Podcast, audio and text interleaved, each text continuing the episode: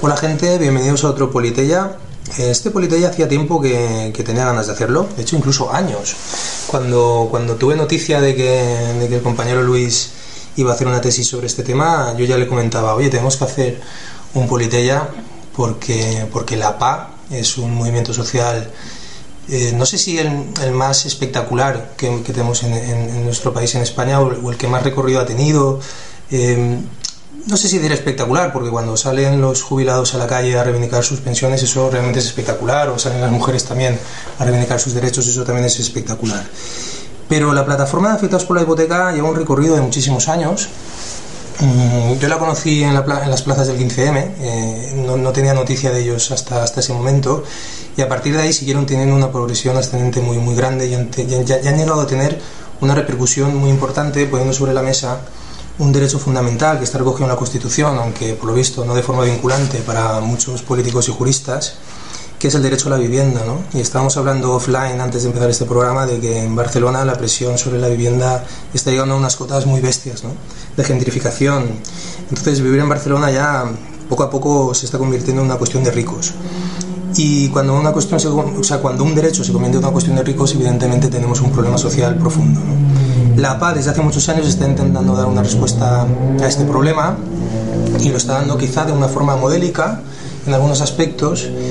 Eh, así que tenemos con nosotros a, Luis San Martín para hablar de este tema. Él es, él es filósofo, se está especializando en antropología y, dedicó su tesis, bueno, ha dedicado su tesis doctoral al tema de, de la PA y la va a defender pues en, unos breves días. ¿no? Cuando vi que anunciaba que iba a defender a su tesis, dije este es el momento en que me diga que sí hacer este programa porque me había estado esquivando a lo largo de estos años cuando se lo planteaba quizá porque él mismo a lo mejor no sentía que tenía el trabajo redondeado. ¿no? El caso es que ya hemos llegado a este punto, digamos, felicidades Luis, porque una tesis doctoral siempre es un trabajo grande. Un saludo Luis. Gracias por pues estar con nosotros. Muchísimas gracias y muchas gracias por invitarme. Vamos a ver si, si nos iluminas sobre la especificidad y la grandeza de la, de la PA, eh, su poder y quizá a lo mejor también sus miserias o sus sombras, que quién sabe quizá las tenga, ¿no? Eh, a ver si podemos llegar a entender el calado de la labor social que la PA ha ido realizando, el trabajo que ha ido realizando, cómo lo ha ido realizando y, cómo ha, ha funcionado ¿no? este, este fenómeno, este, este, este movimiento social. Vamos a empezar a desgranar toda esta cuestión. Eh, la primera pregunta que te puede hacer Luis es que nos explicaras por qué, o sea, por qué has hecho esta tesis, qué es lo que en la mente de un filósofo antropólogo como tú en un momento dado le desencadena la pulsión por, por, por radiografiar a la paz antropológicamente para, para, intentar sacar claves ¿no? de lo que está pasando ahí. Bueno, yo en, 2012 estaba realizando un máster de, antropología social y cultural, era un programa europeo de varias universidades y estaba muy interesado por los temas de discursos, poder, resistencias.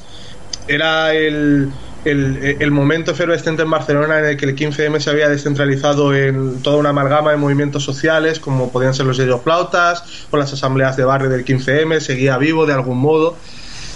Y yo estaba muy interesado por esta cuestión y de hecho quería enografiar a los flautas, pero, pero una compañera mía de máster ya lo hacía.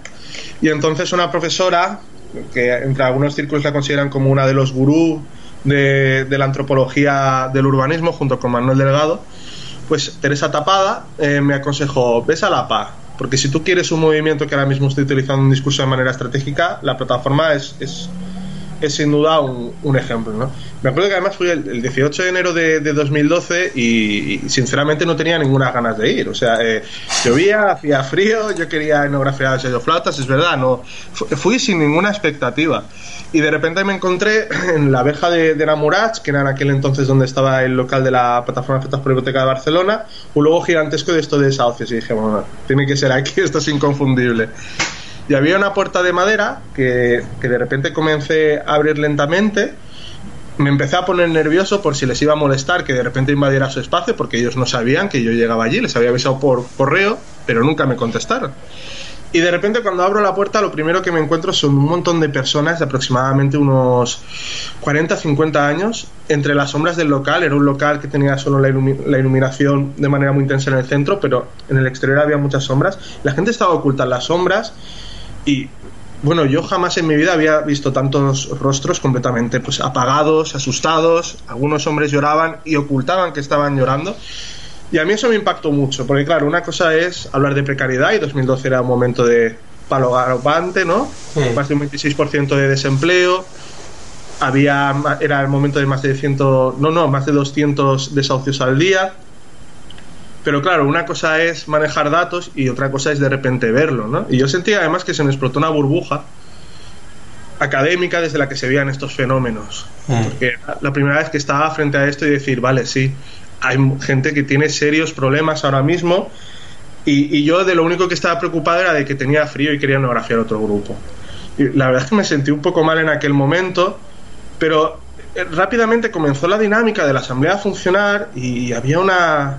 los dinamizadores de la asamblea cogieron el micro y comenzaron a invitar a los afectados a acercarse y hablaban con una enorme fuerza. Y de repente la gente empezó a acercarse hacia la luz, formando un círculo del, del centro de la sala y había y la chica además que estaba hablando era Lucía Martín, que luego fue diputada por el Común Pudem en el Congreso a, partir de 2015, si no me falla la memoria. Y de repente les empezó a decir que había, había la PA había colocado una iniciativa legislativa popular sobre la mesa, que si era aprobada por el Congreso se acabaría el problema hipotecario, no habría una moratoria de los desahucios, la dación en pago que en aquel momento no sabía ni lo que era pero sobre todo fue la convicción con la que hablaba, ¿no? Claro, yo entro, lo primero que me veo es gente abatida y de repente me están hablando de que van a cambiar una ley, ¿no? Fue como un, choque muy, muy, muy fuerte. Pero a la gente le convencía, eh, asentían, incluso yo mismo empecé a sentir corporalmente eh, cierta motivación de decir, o sea, e, este momento aquí, en este lugar, que seguramente es una esquina del mundo, en la periferia de la periferia, está ocurriendo algo histórico. y de repente dijeron, hoy nos vamos a unir a unas manifestaciones contra el Partido Popular para reivindicar nuestra ILP.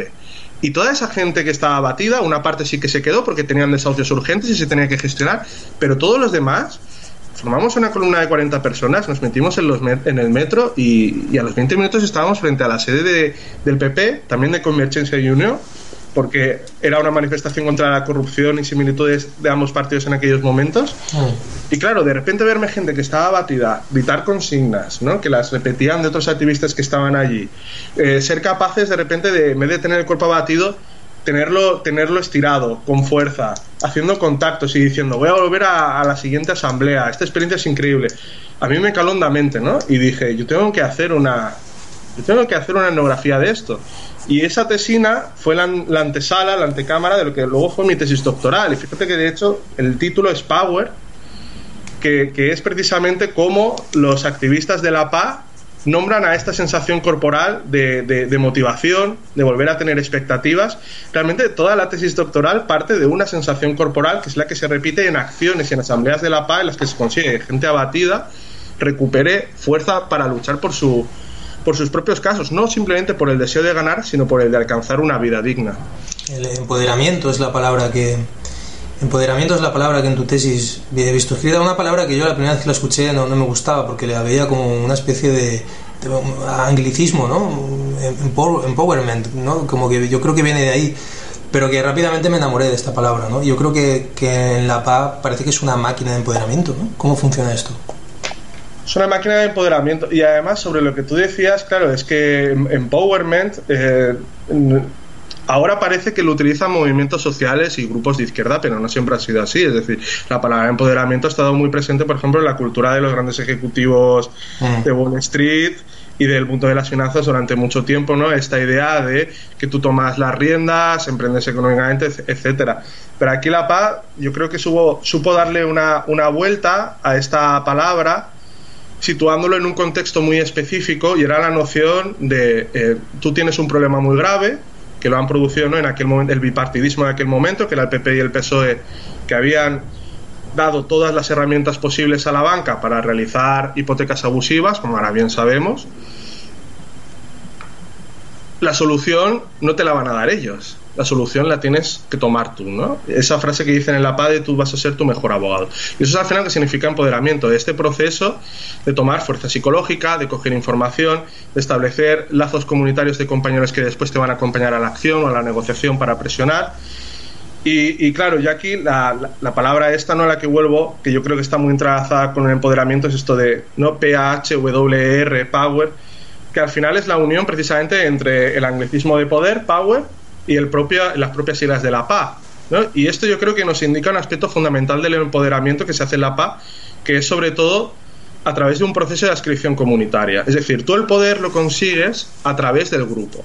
El grupo es una puerta para que tú cojas esa fuerza y esas herramientas y también esa gente que tú puedes necesitar en un momento dado para desencallar tu caso para poder ganar. ¿Cuáles son las claves entonces que has visto tú en el funcionamiento interno de la PA para conseguir sus objetivos? Pues mira, sobre esto casi siempre eh, que entrevistaba a algún cofundador de la PA, mira por ejemplo hablaré Adrián Alemán, que es el pareja de, de Ada Colau y eh, para muchos de la PA era como el gran estratega de la, de la PA y que luego lo fue en Barcelona Común, bueno, que sigue siéndolo de hecho. Eh, Adrián me contaba que la primera acción que decidieron hacer en La Paz fue una manifestación. ¿no? Y pensaban que, vamos, iba a acudir un montón de gente porque un montón de gente estaba afectada. Claro. Y no acudieron, pues, ni 200 personas.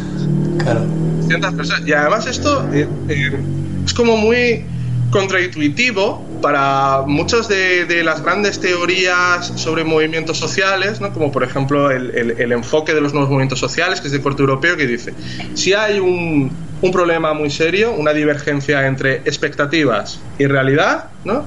Hay una insatisfacción social que produce automáticamente una movilización. Pues aquí no era verdad. No, no ocurrió. Y entonces ellos comenzaron a pensar, eh, tenemos que generar un tipo de formato que haga sentir en sus propias carnes a los afectados que en efecto esto es una problemática social y la solución implica movilización social que está muy bien, coger información técnica, presentar una ley, ¿no? formarse en leyes y política, pero si no tienes un ejército detrás de activistas que estén protestando, no se van a conseguir los objetivos. Y lo primero es conseguir movilizar ese sujeto que era afectado. Y además esto eh, les provocó tener que trabajar en la incertidumbre, porque como me relataba Adrián y luego otros también cofundadores, eh, durante dos años estuvieron poniendo distintas prácticas en funcionamiento sin saber si realmente acabarían generando un cuerpo estable de activistas. prueba y error, prueba y error, prueba y error. Totalmente. De hecho, la primera asamblea que la realizaron en la Casa de la Solidaridad en, en febrero de 2009, em, eh, bueno, para ellos fue bien, ¿no? Porque vino la relatora de Naciones Unidas, porque la relatora de Naciones Unidas en aquel momento, Raquel Rognick, tenía contactos con el, Observatorio un observatorio de derechos económicos, sociales y culturales, que además era un observatorio en el que trabajó ADA, y entonces a través del Observatorio DESC, Raquel Ronin fue a la asamblea, y eso les dio como mucha fuerza, decía, oh, mira, ¿no? Hemos empezado y ya viene una figura internacional aquí a ver. Luego también fueron abogadas del colectivo Ronda, que es un colectivo que tiene una visión como cooperativa del derecho, y les ayudaron con todo el aparato técnico. Pero pero claro, aunque esa primera asamblea fue bien, lo que se encontraba en asamblea toda asamblea es que los afectados, y es lógico, si te metes en la piel de ellos, lo que querían era un abogado que le resolviera el asunto de manera profesional, en la que ellos no tuvieran que implicarse de, ninguna manera, es decir, ser un sujeto pasivo necesitado de asistencia, y que sobre todo fuera una solución rápida es precisamente el discurso de la profesionalización de la burocracia. Que la burocracia esa que luego no funciona, que lo convierte todo en algo lento e imposible. Pero eso es lo que buscaban. Entonces las asambleas se convertían en quiero que esto me lo mire el abogado, etcétera, ¿no? Entonces otro cofundador, eh, no, eh, eh, se llama Vendres Marco, me, me, me, relató precisamente cómo se decidió pasar a un formato más asambleario, en el que fueran los propios afectados los que asesoraran a otros afectados. Y esta es una de las claves que surgen de las asambleas, que las asambleas se convierten en circuitos de relatos donde al final los afectados se olvidan un poco de su propio caso porque comienzan a verse reflejado en el caso de los demás. Y ahí es importante, por ejemplo, la posición en círculo para poderse ver todas las caras, incisión también en el relato, también el sentido de que el relato sea constructivo, es decir, que no se convierta eso en una terapia de grupo donde compartimos lo mal que estamos, sino que realmente finalice con, entonces, tú ahora lo que tienes que hacer es ir al banco con este documento útil jurídico que hemos trabajado y pides acción en pago, ¿no? O lo que te está diciendo el banco es en realidad una apelación a la cláusula abusiva. o, sea, Luis, eh, que por tanto, digamos que la, la, imagen que todos intuitivamente tenemos de que, si necesitamos ayuda en un caso así, te sientas en una mesa con un abogado enfrente y el abogado te ayuda, te dice lo que hay que hacer o lo hace él, idealmente incluso, se reconvierte de repente en que quien asesora no es un abogado, sino que es un grupo que además hace piña contigo para a lo mejor apoyarte, no sé, a lo mejor incluso te acompaña uno de los del grupo al día siguiente al banco a entregar el papel, ese tipo de cosas, ¿no? Es decir, que se pasó de la estrategia de un asesoramiento puramente técnico a hacer comunidad ayudándose unos a otros. Totalmente, totalmente. Y tú no, no prescindes de, realmente no prescindes de la parte técnica, la información está ahí, la, en la asamblea se trabajan las herramientas, muchas se han trabajado, por ejemplo, en colaboración con el Observatory Desk y, y también con otras cooperativas de abogados como, como el CAES de Madrid, pero eh, el asunto es el formato en el que se transmiten. Y yo creo que aquí es importante pensar en, cómo llega un afectado antes de llegar a una plataforma. Normalmente la gente que llega a la PA es que ha agotado todos sus recursos. llega a la PA porque ya está desesperado. Desesperado, claro. Y, son una parte muy pequeña de los que se quedan por el, por el, por el camino. Y esa gente, ¿por dónde ha pasado? Primero, con una negociación que ha sido infructuosa con el banco y segundo, por un paso por la administración que normalmente no ha sido resolutivo. Y los que ambos tienen en común, y yo no quiero decir con esto que bancos y administraciones sean exactamente iguales, porque eso sería un simplismo muy fuerte, pero sí que hay ciertas prácticas burocráticas que se repiten en los bancos y se repiten en las administraciones, como por ejemplo la atención uno por uno. Si lo piensas, esa atención uno por uno, que puede parecer tan clara y tan positiva, en realidad atomiza a los afectados. ¿No? Genera esta idea de que cada afectado es un mundo que se tiene que tratar en particular. Además, eh, provoca una despolitización. Esto lo explico, por ejemplo, en la etnografía, en, el capítulo quinto que habla de las asambleas. Antes hablo de este proceso, de cómo, por ejemplo, acompaña un afectado a una oficina de, de que sería vivienda en castellano, que es una administración que se dedica a manejar pisos de emergencia social. Y cómo en un momento dado eh, yo le digo al director de la oficina porque le estoy presionando para elevar una queja, ¿no? Y entonces, para destensar un poco la situación, le digo, es una vergüenza que, las instituciones no den más dinero a las administraciones para ayudar a la gente. Y él me puso este gesto de mano como cuando frenas a alguien y me dijo, no, no, es que aquí no estamos hacer, para hacer política, estamos para ayudar a la gente. Esto representa, como tú bien decías, una gran diferencia, que es que el, el, modelo cooperativo eh, en círculo comunitario permite politizar y permite sobre todo democratizar esa información técnica que normalmente en estos contextos tienen profesionales. Aquí no, aquí es una persona como tú la que te transmite la información a través de su propia experiencia vital en la cual te sientes reconocido. Claro, y se, y se crea una dinámica recursiva, ¿no? Es decir, me han ayudado a mí, ya me he integrado en el grupo, estoy acostumbrado a ir a las asambleas cada semana, a lo mejor llega el día en que mi problema se resuelve, pero sigo asistiendo porque yo ya soy poseedor de un conocimiento que puedo seguir transmitiendo a lo mejor a otros, ¿no? Claro. Esa, básicamente la, la, clave de esto, por lo que me estoy, estoy viendo, es, es, es lo que has dicho tú antes de adscripción comunitaria, generar una comunidad, politizar el problema.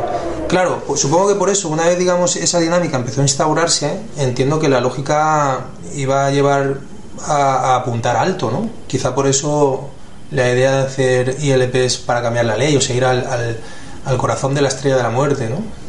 Claro, esto es otro aspecto muy interesante porque em, cuando la PA nació no tenían una intención explícita de, de extenderse, ¿no? Esto me, los, los, los, cofundadores, también los que estaban al principio. Realmente la segunda PA que surgió fue la, la PA de Murcia, porque allí eh, dos activistas que son muy conocidos dentro del universo de la, dentro del universo de la PA, que son José Coy y Paco Morote, eh, que eran activistas de habían estado en sindicatos, en movimientos psicologistas, movimientos por el campesinado, de repente las personas de su alrededor empezaban a tener un montón de problemas con la hipoteca cuando llegó la crisis, sobre todo eran campesinos, y, les preguntaban qué podemos hacer, ¿no? porque los tenían de referentes de luchas previas y ellos no sabían qué hacer.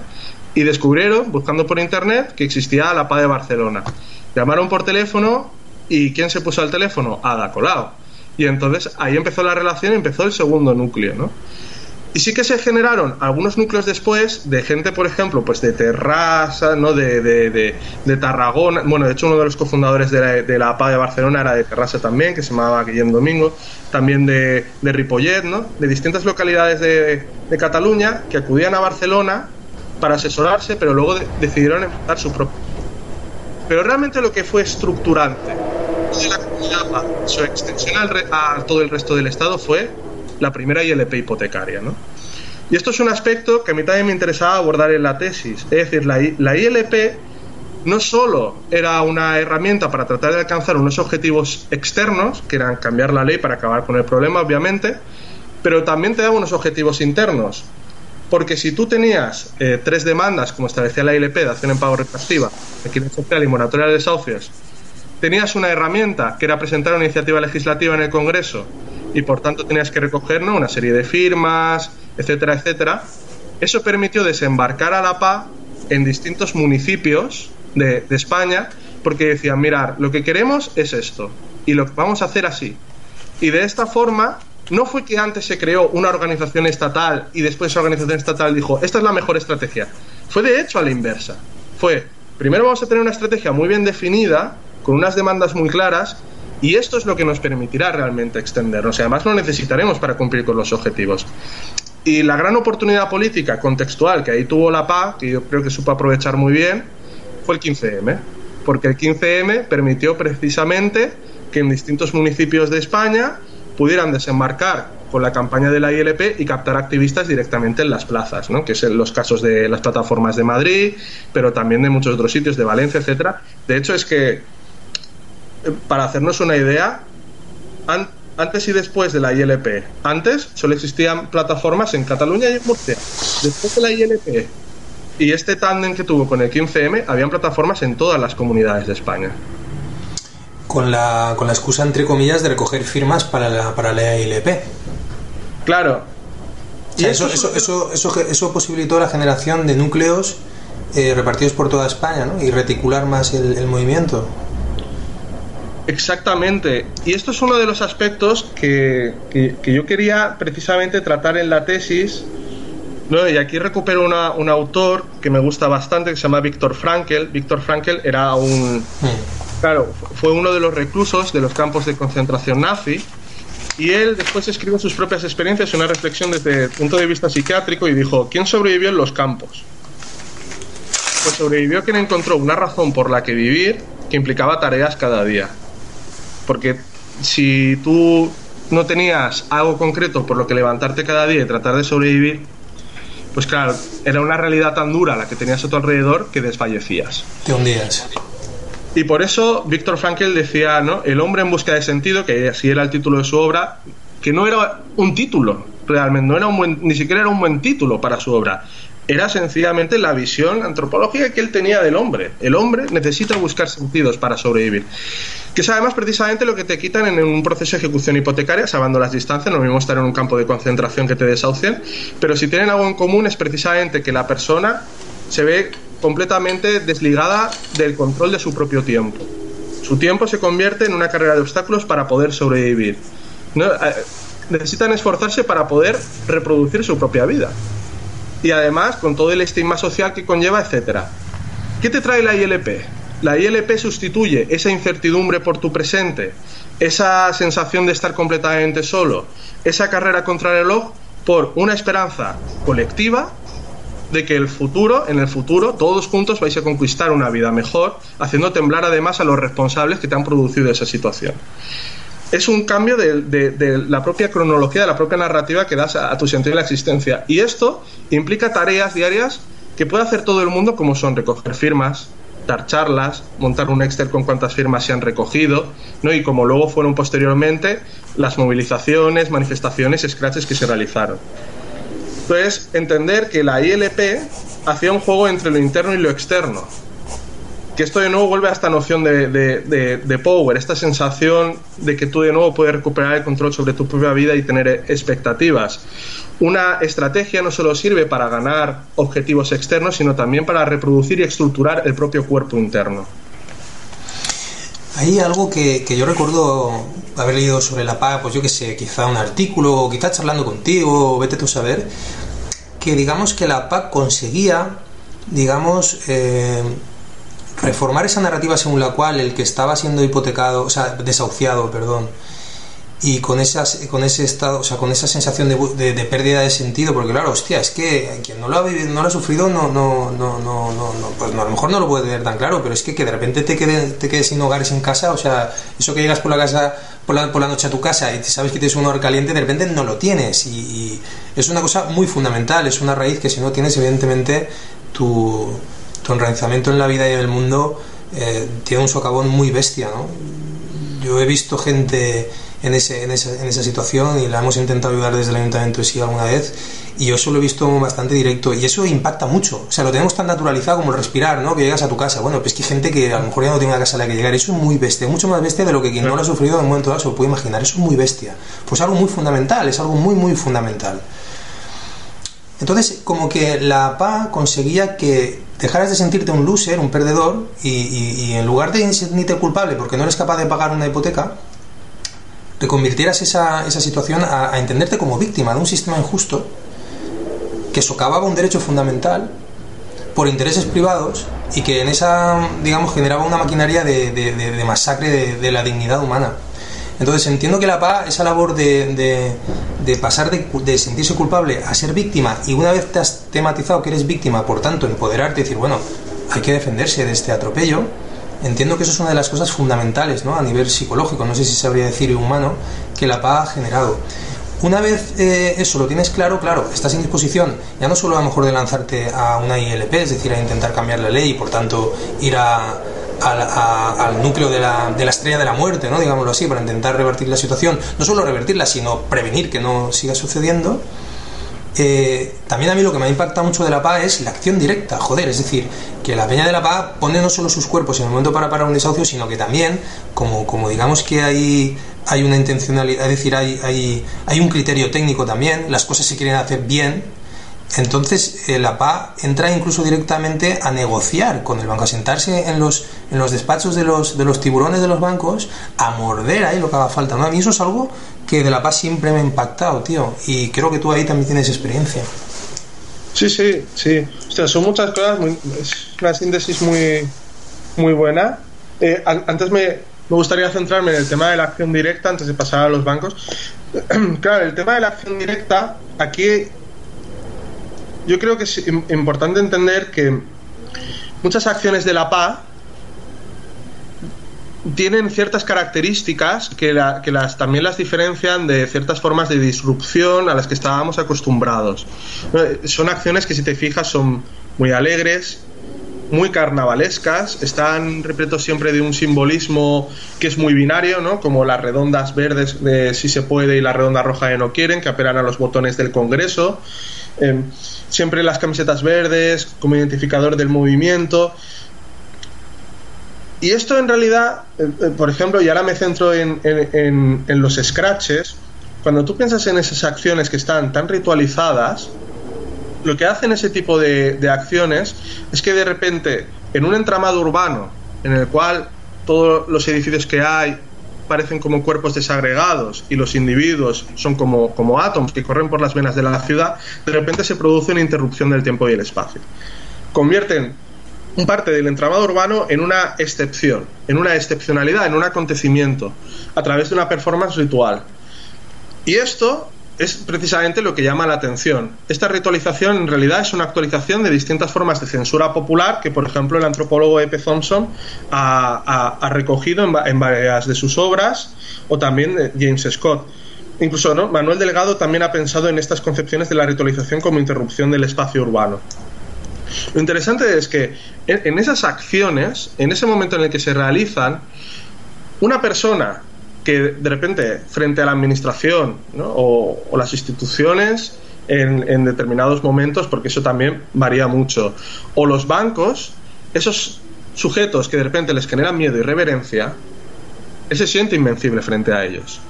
Sentir corporalmente que tu vida es digna y que eres capaz de plantarles cara, es un aspecto fundamental también para que tú desarrolles un compromiso hacia el grupo y sientas realmente esos lazos comunitarios. ¿Cómo el grupo te hace fuerte, te hace grande o de alguna manera le rebaja? Hay un vídeo, por ejemplo, que se llama eh, de, la, de la burbuja a la obra social, un vídeo de la paz hecho con dibujos animados, muy divertido y alegre, como suele ser el discurso y las escenificaciones de la paz. Y precisamente hay un momento en el que hay un banquero que se ve gigante y hay un hombre muy pequeñito que le dice, me gustaría hablar contigo. ¿No? Y el banquero le dice, no, no, no tengo tiempo, fuera, fuera. Y de repente se empieza a escuchar gritos de sí se puede, sí se puede, y aparece un grupo todo con camisetas verdes y pancartas. Y de repente el banquero se va haciendo pequeño, pequeño, pequeño, hasta que se pone a la misma altura que el afectado y entonces dice, ah, vale, perdón, pase a mi despacho. Y pasan todos. y es en realidad que están de dibujos animados, eh, es lo que ocurre en, la realidad. Gracias a ese tipo de, de interrupciones, de formas de protesta social, se genera luego ese momento de negociación. Pero es que, aunque el objetivo sea generar ese momento posterior de negociación, el momento de la acción en sí también es importante, porque también está recordando al afectado que no está solo y que es capaz mucho más de lo que cree, que no es un sujeto pasivo necesitado de asistencia externa, sino que es un sujeto político activo. Bueno, bueno, pero cuéntanos, cuéntanos lo que se, lo que se ha llegado a cocer en despachos de bancos, ¿no? Donde la PA ha, enviado a su gente para, para, batallar casos concretos, porque claro, la ILP digamos que es pues ir a la estrella de la muerte, ¿no? Intentar, intentar ir a la estrella de la muerte, pero luego la PA ha estado en trincheras individuales, por decirlo así, particulares, ¿no? En casos concretos, batallando piso a piso, tal, tal, tal, y tú has estado ahí, no sé, que, que ahí, ahí que es, que es la no sé, ¿qué no dirías de la clave de esa situación? Yo, conozco un poco este tema de los despachos y sé que ahí hay una especie de, digamos, escenificación amable que en realidad lo que hay detrás es una desencarnizada mm, confrontación de poderes. O sea, ahí hay una fuerza desplegada donde estás eh, sonriendo, pero tú sabes que puedes em, sacar de ahí en función de la fuerza eh, que tú tengas, ¿no? Y claro, ahí, Cada uno, ahí cada uno tiene sus armas, ¿no? Y entonces, bueno, cuéntanos un poco esto, cuáles son las armas que tiene cada uno, cómo juega ahí la PA para en un momento dado ganar la partida, o sea, cómo, cómo, cómo se ha jugado esto y cómo se supongo que se sigue jugando a día a día, ¿no? Claro.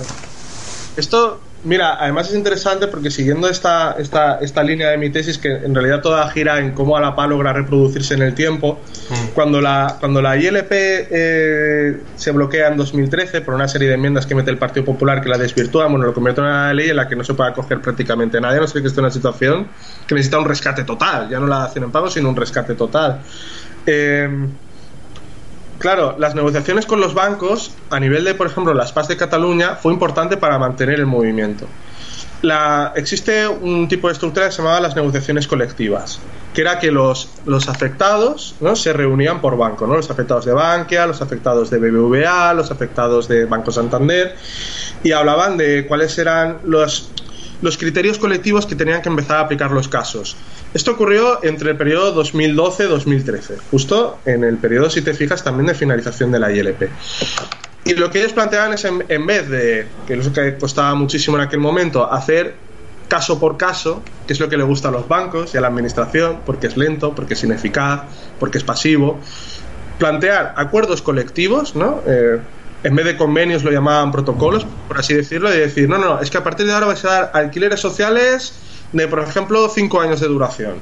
Vais a paralizar todos los desahucios de familias que llegan a nuestras asambleas. De hecho, una de las curiosidades de mi tesis doctoral es que yo lo que tenía más interés de etnografiar de la PA eran estos desahucios. Y en el momento en el que yo llegué no había ninguno, porque todos se paraban por teléfono, porque ya se había llegado a los bancos con ese acuerdo. En 2012 se empieza hacer acciones a BBVA y Cataluña Caixa en la que se unen todos los afectados de Cataluña para exigir estos acuerdos y descubrieron que funcionaban, ¿no? que al final lograban arrancar estos acuerdos realizando acciones enormes que llamaran la atención de la prensa, porque al llamar la atención de la prensa esto provocaba que la marca y las campañas publicitarias de los bancos perdieran prestigio. Y esto es importante entenderlo. Eh, que tú una acción a un banco no va a hacerle perder dinero o apenas va a hacer, por mucho que lo bloquees, no va a hacer perder. A una, lo que pierde una oficina durante una acción es irrisorio, pero donde realmente le estás dañando, y ahí es donde las inversiones multimillonarias que ellos se realizan le haces daño, es en su imagen pública, en la publicidad. Esto les molesta muchísimo y yo relato muchos casos en la tesis de cómo se ha utilizado eso. ¿no? De hecho, ya en la propia introducción eh, hablo sobre este tema. Y esto es lo que permitió conseguir acuerdos colectivos. Cuando la ILP se bloquea, el movimiento no se hundió, sino que se pudo mantener porque existían estas estructuras que permitieron a los afectados seguir con la idea de mi caso se solventará. Habían otras campañas también, ¿no? Y reconozco en mi tesis como la obra social, que pensaba en recuperar pisos vacíos de los bancos para rebajar a gente, que tendría que haber profundizado, pero al final eh, era solo una persona, como en todas las tesis, y no podía abarcarlo todo. Y claro, cuando todas esas acciones de protesta social, luego puedes conseguir los acuerdos colectivos y vienen las negociaciones en efecto a raíz de esos protocolos. Que yo, una de mis labores que hice dentro de la PAC como activista y sobre las que luego reflexioné en mi tesis fue el de interlocutor que era, era interlocutor con Bankia y era una figura que básicamente me dedicaba, como todos mis compañeros que ocupaban ese rol, a ir al banco con una lista de casos y decirles, mira, tal persona necesita la acción, tal persona el alquiler social se lo ponéis muy alto porque gasta mucho en medicinas, te traigo aquí un informe médico que me ha facilitado él para que lo veas. Y luego también acompañar afectados para negociar sus propios casos. Y cuando los acuerdos no se cumplen, organizar las acciones. Claro, que un movimiento social no es una institución, no es una administración, no es un lobby con mucho dinero, sino que está fundado principalmente, ¿no? Eh, mantenido por afectados, de repente sea capaz de negociar con un banco y arrancarle acuerdos, es algo muy significativo. Pero luego también hay que tener cuidado, porque los bancos, y esto es algo que también relato en la tesis, pero que luego acabo reflexionando las, las propias PAS catalanas, a los bancos les encanta desactivar la protesta social a través de la burocratización de las negociaciones. Les encanta y es de nuevo su terreno, que es la burocratización, la sistematización, para atomizar casos, para separarlos como si fuera cada uno diferente. Y ahí, por ejemplo, la experiencia que yo tuve con, con Bankia em, era que la, entidad financiera había, había establecido unos acuerdos con, con la PA y se habían conseguido cosas muy importantes, como por ejemplo, esto mucho antes de que yo ejerciera el rol, de que separaran todos los desahucios de familias afectadas que llegaran a las asambleas. Pero habían casos que de repente se negaban a solventar. Y uno, una casuística muy... Hay muchas, ¿no? Pero me centraré en una. Una casuística en particular eran las hipotecas titulizadas, que son hipotecas en las que Bankia tenía el derecho de venderlas en la bolsa. Y de repente dijo que a estos casos la acción en pago sí, pero el alquiler social no porque la hipoteca o la vivienda o ambas cosas se había vendido a un fondo extranjero, ¿no? Y además no te decían qué fondo era, podía ser un fondo de Noruega o Goldman Sachs, tú no, te pasaban ninguna información, ni a ti ni al afectado. Y esto decían que no lo querían solucionar. A Barcelona tenía muchos de estos casos y dijo, pues vamos a ir a una acción.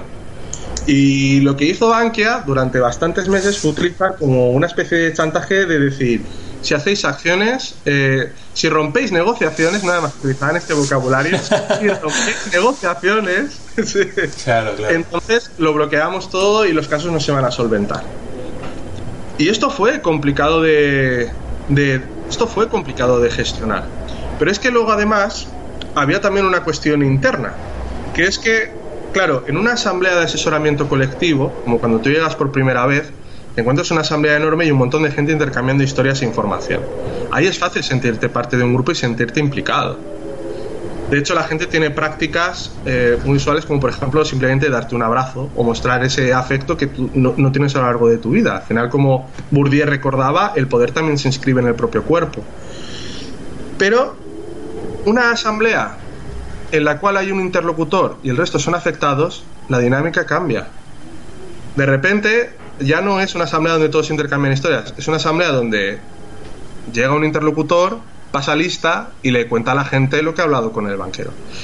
Y esto al final genera un proceso de, yo llamo de disgregación muy lento, de que la gente ya pues no se activa tanto porque piensa, no, ya tengo al interlocutor que negocia por mí y habla por mí. Yo me acuerdo que acababa recibiendo llamadas.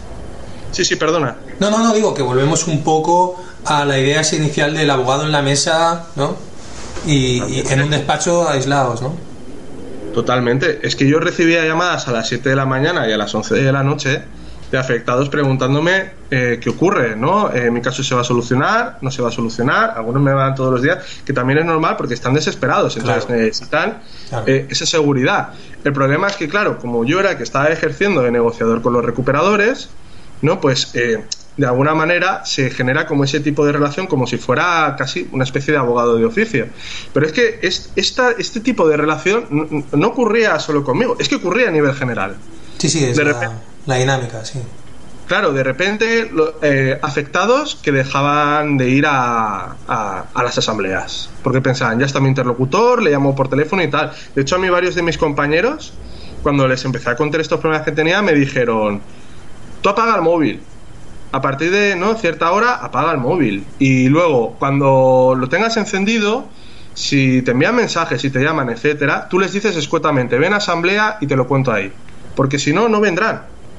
Y nunca asesores, nunca asesores por teléfono. Y era verdad. O sea, eh, apliqué ese consejo y la gente venía, venía más a las asambleas. Claro, y luego además incluso empezaron a surgir como desconfianzas entre afectados de distintas entidades, ¿no? Yo que soy de una entidad tal, de repente siento desconfianzas porque se están haciendo muchas acciones contra este banco, pero no contra el mío, etcétera. Mm. Era un proceso de desmovilización que la gente más veterana, en el momento en el que yo llego a la paz a hacer etnografía y ejerzo este rol, pues hay, habían personas que no paraban de quejarse de este asunto día sí, día también, y era normal, porque es que por ponerte un ejemplo muy claro, ¿no? que además describo, explico en la tesis. Se convocó una acción contra Cataluña Caixa, que era la entidad en aquel momento en la que tenía más afectados en Pa Barcelona, pero una cosa que, o sea, se abarrotaban más que las asambleas de bienvenida donde llegaba la gente por primera vez. Era una cosa increíble la cantidad de afectados que había ahí. Porque, porque Cataluña Caixa se aprovechó mucho de las poblaciones latinoamericanas que llegaban sin red y les hacían estafas como pues os avaláis entre vosotros, sin contarles que por ejemplo si uno fallaba pues caían los cinco que se habían avalado entre sí, etcétera. Se aprovecharon muchísimo de, esa falta de red, por así decirlo, de protección aquí. Mm. Y, y, de repente se convocó una acción y a la acción se presentaron ocho personas, ¿sabes? Y la mitad ni siquiera eran afectadas de Cataluña Caixa. Entonces ya fue como la constatación de eh, aquí está pasando algo, ¿no? Y, esto además luego cuando se empezó a hablar, que antes de para Barcelona ya Sabadell estaba avisando de que esto estaba pasando, de repente pues se, era general. Es que en toda Cataluña estaba pasando lo mismo. Las asambleas se vaciaban y la gente no acudía a las acciones. Pero es que sin acción no hay negociación. Eso, era un asunto claro. Y esto, los bancos, pues eh, yo siempre tuve la intuición de que esto lo, sabían y lo potenciaban todo lo que podían. Y uno de los asuntos que yo hablo, por ejemplo, las negociaciones, que yo creo que es importante, que ahí, que ahí yo creo que fue donde descubrí realmente lo inteligente que era que el asesoramiento tuviera un formato asambleario. Hubo una reunión de interlocutores de Cataluña cuando PA Barcelona planteó que tenía muchos problemas con las titularizadas que dijeron, bueno, pues vamos a hacer una reunión a nivel catalán entre interlocutores de distintas PAS y que nos aclaren todos estos temas, ¿no? Y en esa reunión, en aquel momento, los interlocutores eh, nos sentamos en un lado de la mesa y delante teníamos a los ejecutivos de Bankia que se dedican a las cuestiones de vivienda, se llaman los recuperadores, y trajeron una persona de Madrid que ni siquiera era recuperador, que era, le dijeron que lo traían para ayudar a negociar. Y, ese hombre, a mí personalmente me dio mucho pavor porque en todo momento era muy amable y simpático. Pero sí, sí, pero con esa amabilidad y esa simpatía lograba siempre que no entráramos a los asuntos delicados. De alguna manera siempre decía, bueno, esto habría ¿no? que verlo más, a lo mejor Bankia no lo ha hecho del todo bien, pero estamos haciendo muchos esfuerzos, pero sobre todo me preocupaban expresiones que tenía como nuestro trabajo conjunto, construir puentes, ¿no? Eh, lo planteaba todo y además es que estaba en el, en el centro de la mesa del lado contrario, aunque ni siquiera era recuperador y sabía de temas de vivienda. mismo, es que ellos mismos lo reconocieron, pero controlaba todas las interacciones, y realmente la forma en la que se movía desplegando los brazos y utilizando esas expresiones, lo que daba a entender en todo momento, en todas sus interacciones, es que aquel momento en aquel despacho era el espacio donde se tomaban las decisiones. Y que las tomábamos entre los interlocutores y entre ellos. Claro, al banco esto le va muy bien, porque es mucho más fácil convencer a una persona de una plataforma que convencer a 100 que tienen problemas muy serios cada día en su casa. Y claro, yo me acuerdo de cuando se termina la reunión, se me acerca uno de los jefes de recuperaciones de Cataluña y me dice, ¿todo bien, Luis?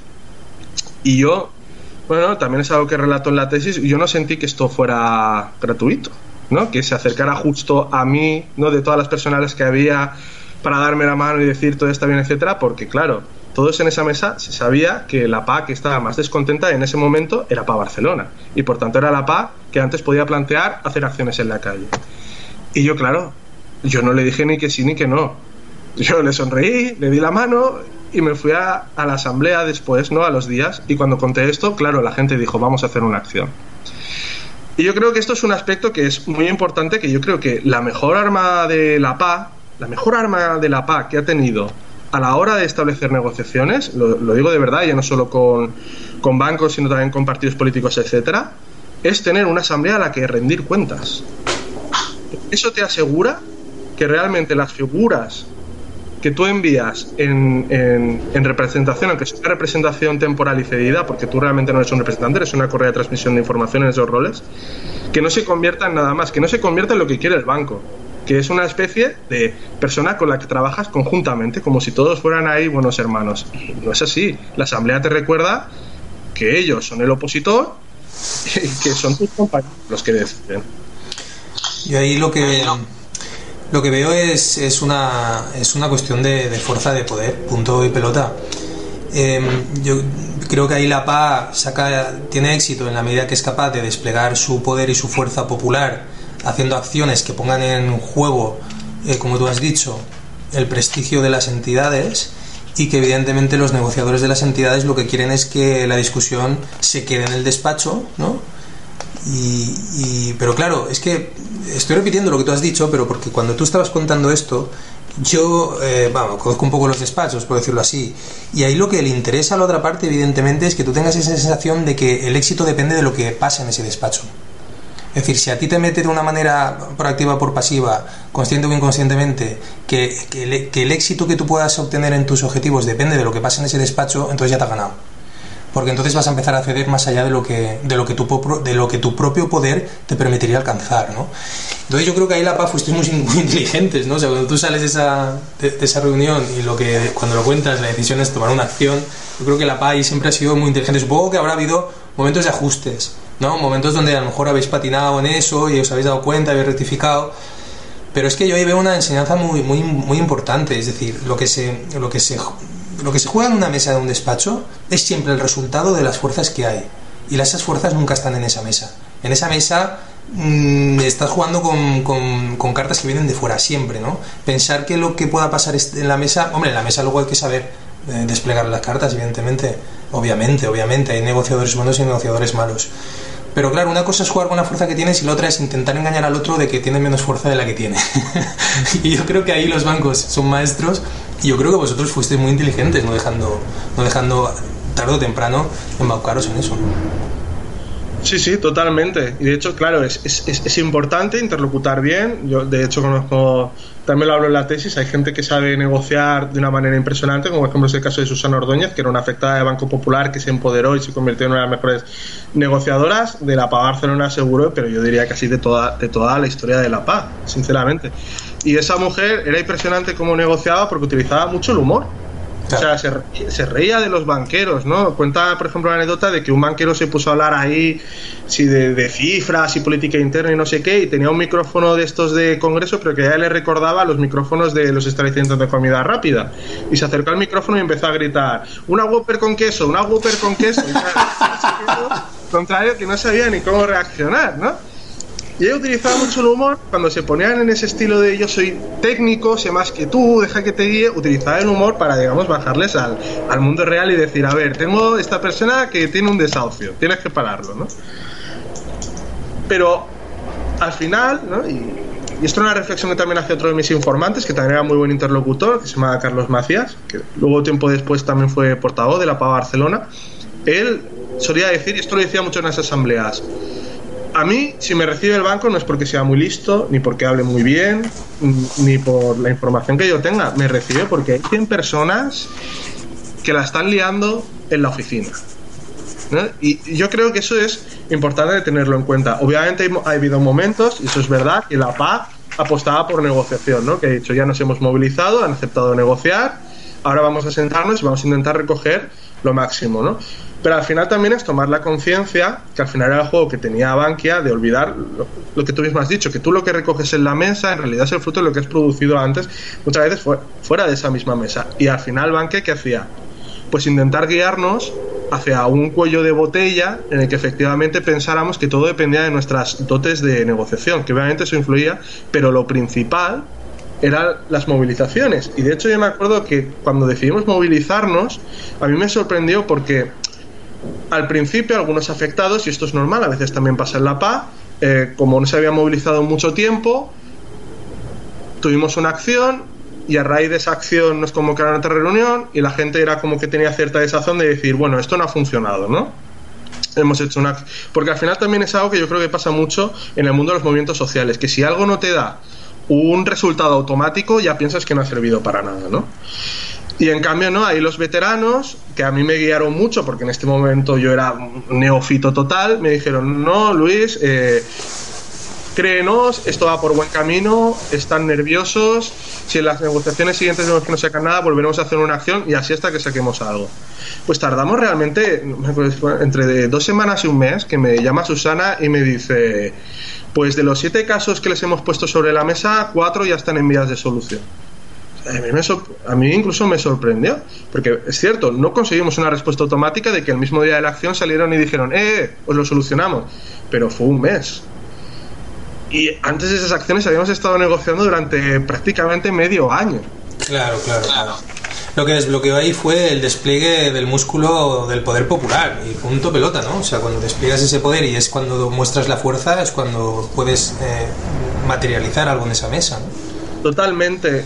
Y además, eh, los bancos, si bien utilizan la táctica de poner en el centro la, mucho la negociación, para desvirtuar en los intentos de hacer movilización. Luego también tienen otra técnica que utilizan con los, con los afectados, pero que en esto ha habido una evolución, que justo cuando yo entré lo comentaban muchos interlocutores, porque al principio los recuperadores con los que negociabas, ¿no? desde la PA, esto me, esto me lo contaron y fue una recogida sobre memoria, no, yo no lo experimenté en primera persona.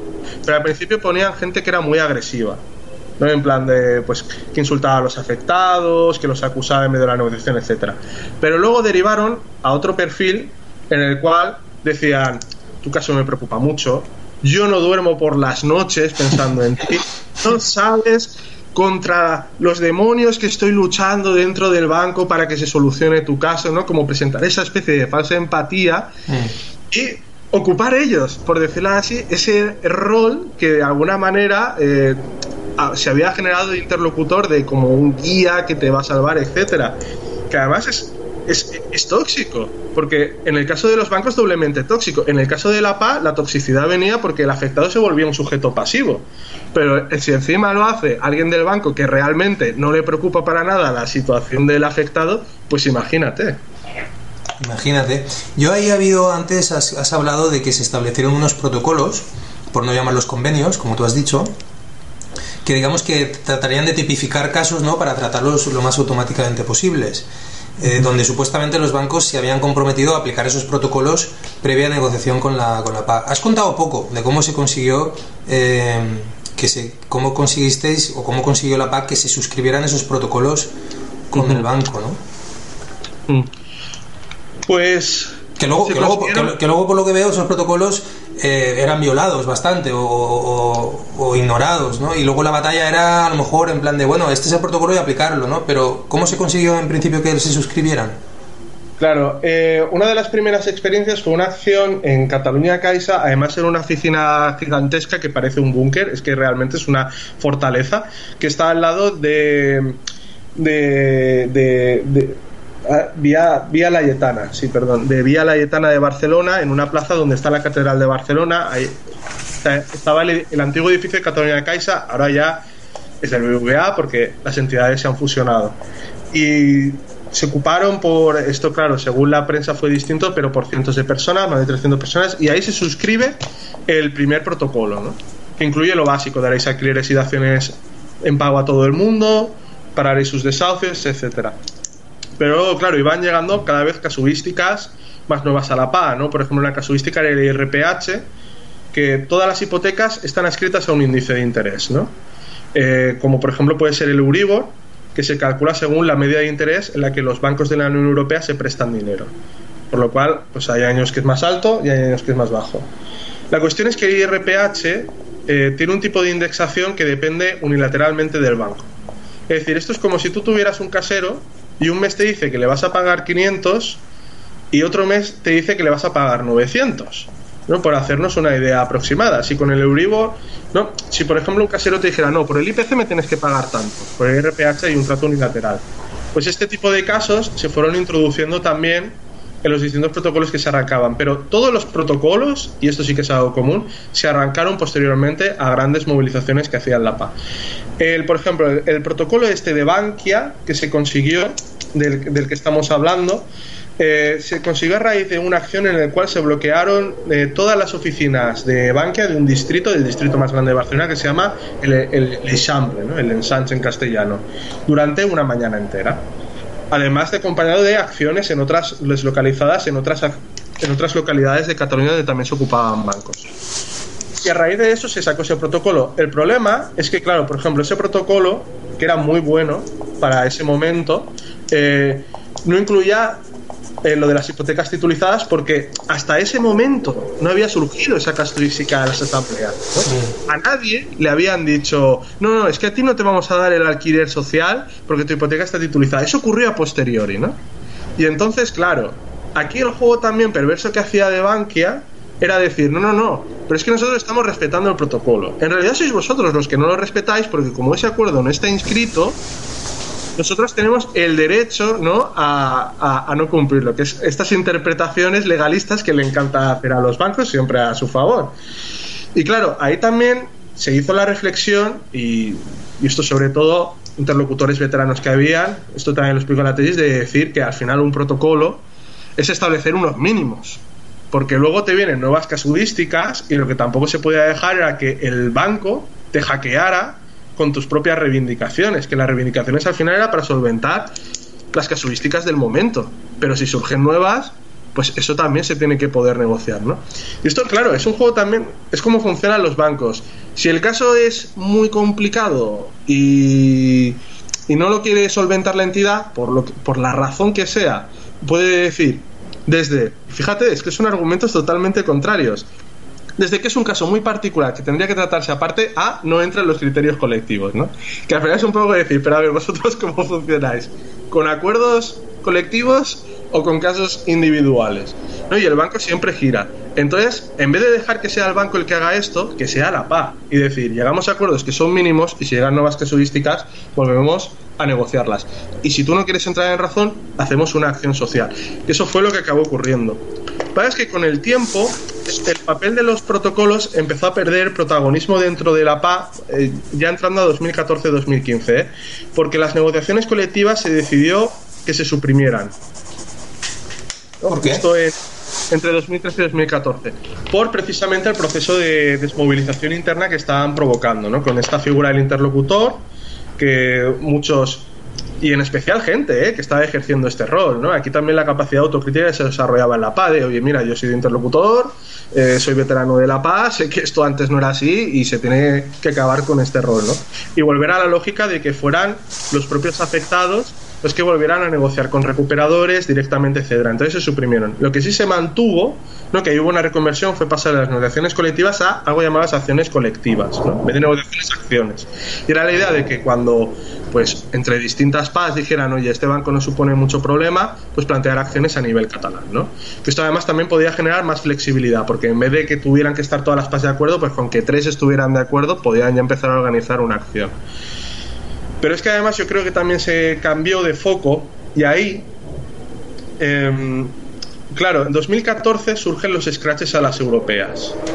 Es que por, por el asedio de las elecciones al Parlamento Europeo, como castigo por haber bloqueado la ILP hipotecaria, la PA plantea hacer scratches al PP durante su campaña electoral.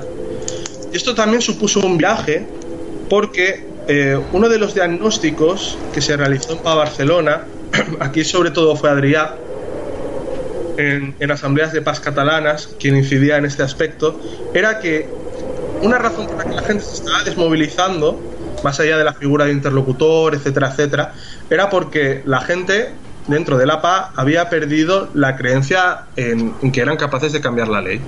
Y como habían perdido, digamos, esa convicción, esa creencia de que podían tener, se había convertido todo en un sálvese quien pueda. Y dentro de ese sálvese quien pueda, claro que tú potenciabas las negociaciones colectivas, porque al final pensabas que era el único salvavidas al que tú te podías acoger, por así decirlo. Si no podemos cambiar la ley, pues a menos que en mi caso se solvente, ¿no? Y se solvente rápido. Y entonces al final la reflexión que se hacía era, lo que tenemos que hacer para de no volver a tener fuerza con los bancos es plantear un cambio.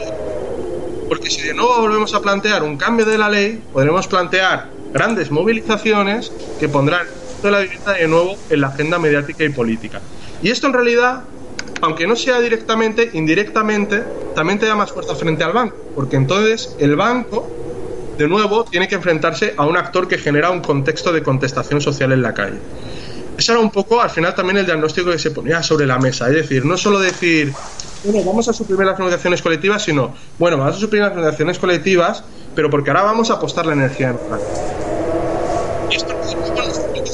de que las estrategias que tú planteas no solo son para conseguir objetivos externos, sino también para mantener propio. Habían sustituido mantener el grupo unido, de solventar casos, pero llegado cierto momento estaban dejando de ser tan efectivas como habían sido. Y entonces de nuevo, pues había que volver a por un cambio de la ley. Y esto es lo que se plantea a partir de ese momento. Yo lo que, lo que estoy viendo claramente, o sea, lo que, lo que me sugiere todo esto que me estás contando es que básicamente la PA, y ahora estoy dando un salto a, a un nivel más amplio, ¿vale? A un zoom más elevado, eh, más comprensivo, ¿no?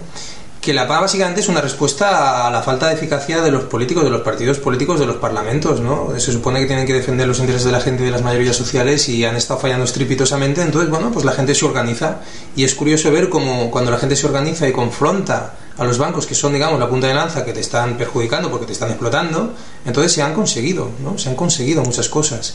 Y eso, eso, quiero decir, es otra forma de, de explicar lo mismo, ¿no? Que el empoderamiento popular no es, no es, no es estéril, ¿no? Eh, por eso la PA es, es un ejemplo muy, muy, muy grandioso, ¿no? Mm, ¿Sigue teniendo el, eh, un músculo similar la PA en estas alturas?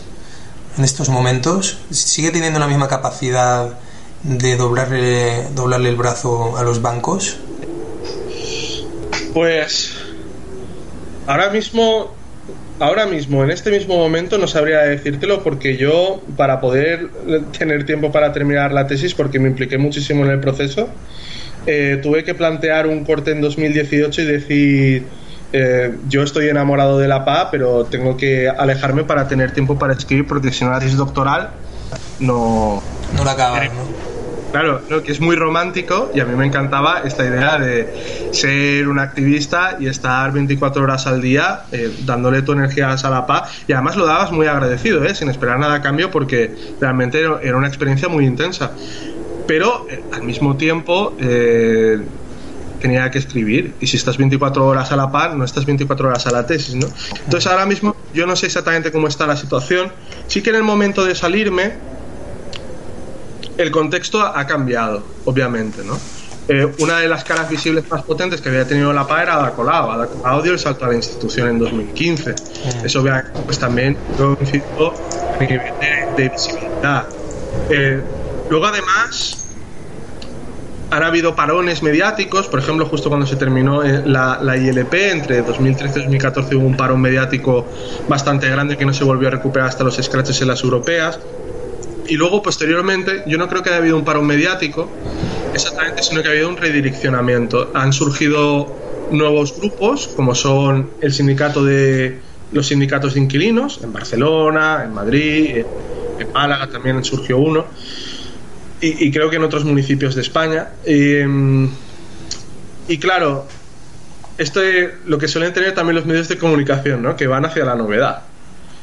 Y, y yo creo que ahí pues claro, por una parte hay un aspecto positivo, en el sentido de que surge un nuevo actor social que trata al sujeto del inquilino precario y que además es un aliado de la PA, porque yo creo que sindicato inquilino siempre ha apoyado todas las, hasta donde yo sé, todas las campañas de la PA, pero por otra parte, claro, pues en los, a nivel de medios de comunicación, la PA ha perdido visibilidad. Y luego, a nivel de movilización, y de nuevo, no es como algo positivo o negativo en sí, sino que tiene tanto luces como sombras.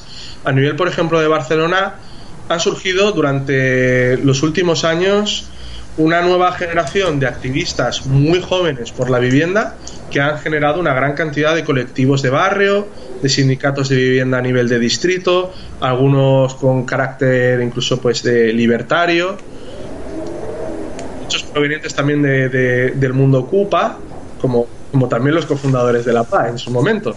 Y claro, esto tiene un aspecto positivo, obviamente, que es que ahora la gente tiene más lugares a donde ir, por así decirlo, y además tiene lugares de proximidad.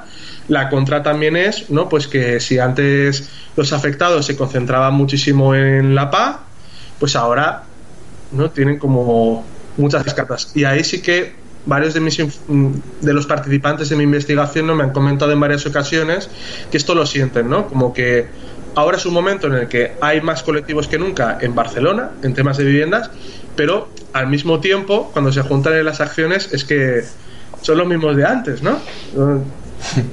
Bueno, al menos, al menos mientras se coordinen y den golpes unificadamente, bueno, eso sería lo ideal. Claro, eso sería, eso sería lo ideal. Lo que pasa es que en la historia de los movimientos sociales eso siempre suele ser bastante complicado si no hay un objetivo compartido muy bien definido, ¿no? Mm. Y esto a veces también... ¿La ley, la ley hipotecaria ha dejado de ser ese objetivo? Yo creo que para la PA no, pero es que ahora hay muchas casuísticas que ya no son exactamente hipotecarias. Es decir, hay muchos problemas con el alquiler. Hay. ¿no? Eh, por, ponerte un caso, según los últimos datos del Consejo General del Poder Judicial, es que más del 60% de los desahucios ya son por alquiler. Mm. Y, y, realmente eh, es falso decir que el 40% son de hipotecas y el 60% es de alquiler porque en los datos que recoge el Consejo General del Poder Judicial ni siquiera están incluidos los de ocupación. ¿Los qué? ¿Están eh, incluidos cuáles? Los de ocupación. Mm. No sabemos cuánta gente eh, a nivel de, país está ocupando una casa porque ni siquiera puede acceder a un alquiler. Que esto es uno de los grandes problemas que, por ejemplo, Raquel Rognick ha explicado en su libro de La guerra de, de los lugares. Sí, la guerra de los lugares que es que estamos en un momento donde la, gente que no, ha, que no ha podido acceder al crédito es que tampoco puede acceder al alquiler. Y como no hay vivienda pública, pues es que al final no, tienes ninguna opción formalizada. Entonces, claro, muchos colectivos estos de barrio asumen temas de alquiler, asumen temas de ocupación. En la propia PA, desde 2015 también se asumen temas de alquiler, de ocupación se han asumido también desde, desde el principio, que ahora hay más. Y claro, esto ha provocado que también se hayan diversificado las demandas. Es que la propia PA es, el ejemplo perfecto. La PA en 2013 tenía tres demandas muy claras, muy minimalistas. Dación en pago retroactiva, alquiler social, moratoria de desahucios. Pero en 2015 ya tiene cinco demandas, ¿no? Que son, siguen estando muy focalizadas en el alquiler. Las tres antes que he comentado, ¿no? Dación en pago, alquiler social, moratoria, pero además tiene Movilizar vivienda vacía de los bancos, es decir, los pisos que tengan injustificadamente vacíos durante un tiempo que temporalmente sean controlados por la administración. Y luego temas de suministros básicos, agua, luz y gas. Es decir, que las suministradoras no puedan cortar el suministro de familias vulnerables. Pero es que en 2017 encontramos que ahora la PAD plantea cinco demandas, pero las cuales son Primera, dación de pago retroactiva. Segunda, stop desahucios, cualquier tipo de desahucio, porque es que ya llega de todo, ¿no? De ocupación, de vivienda pública, de todo llega.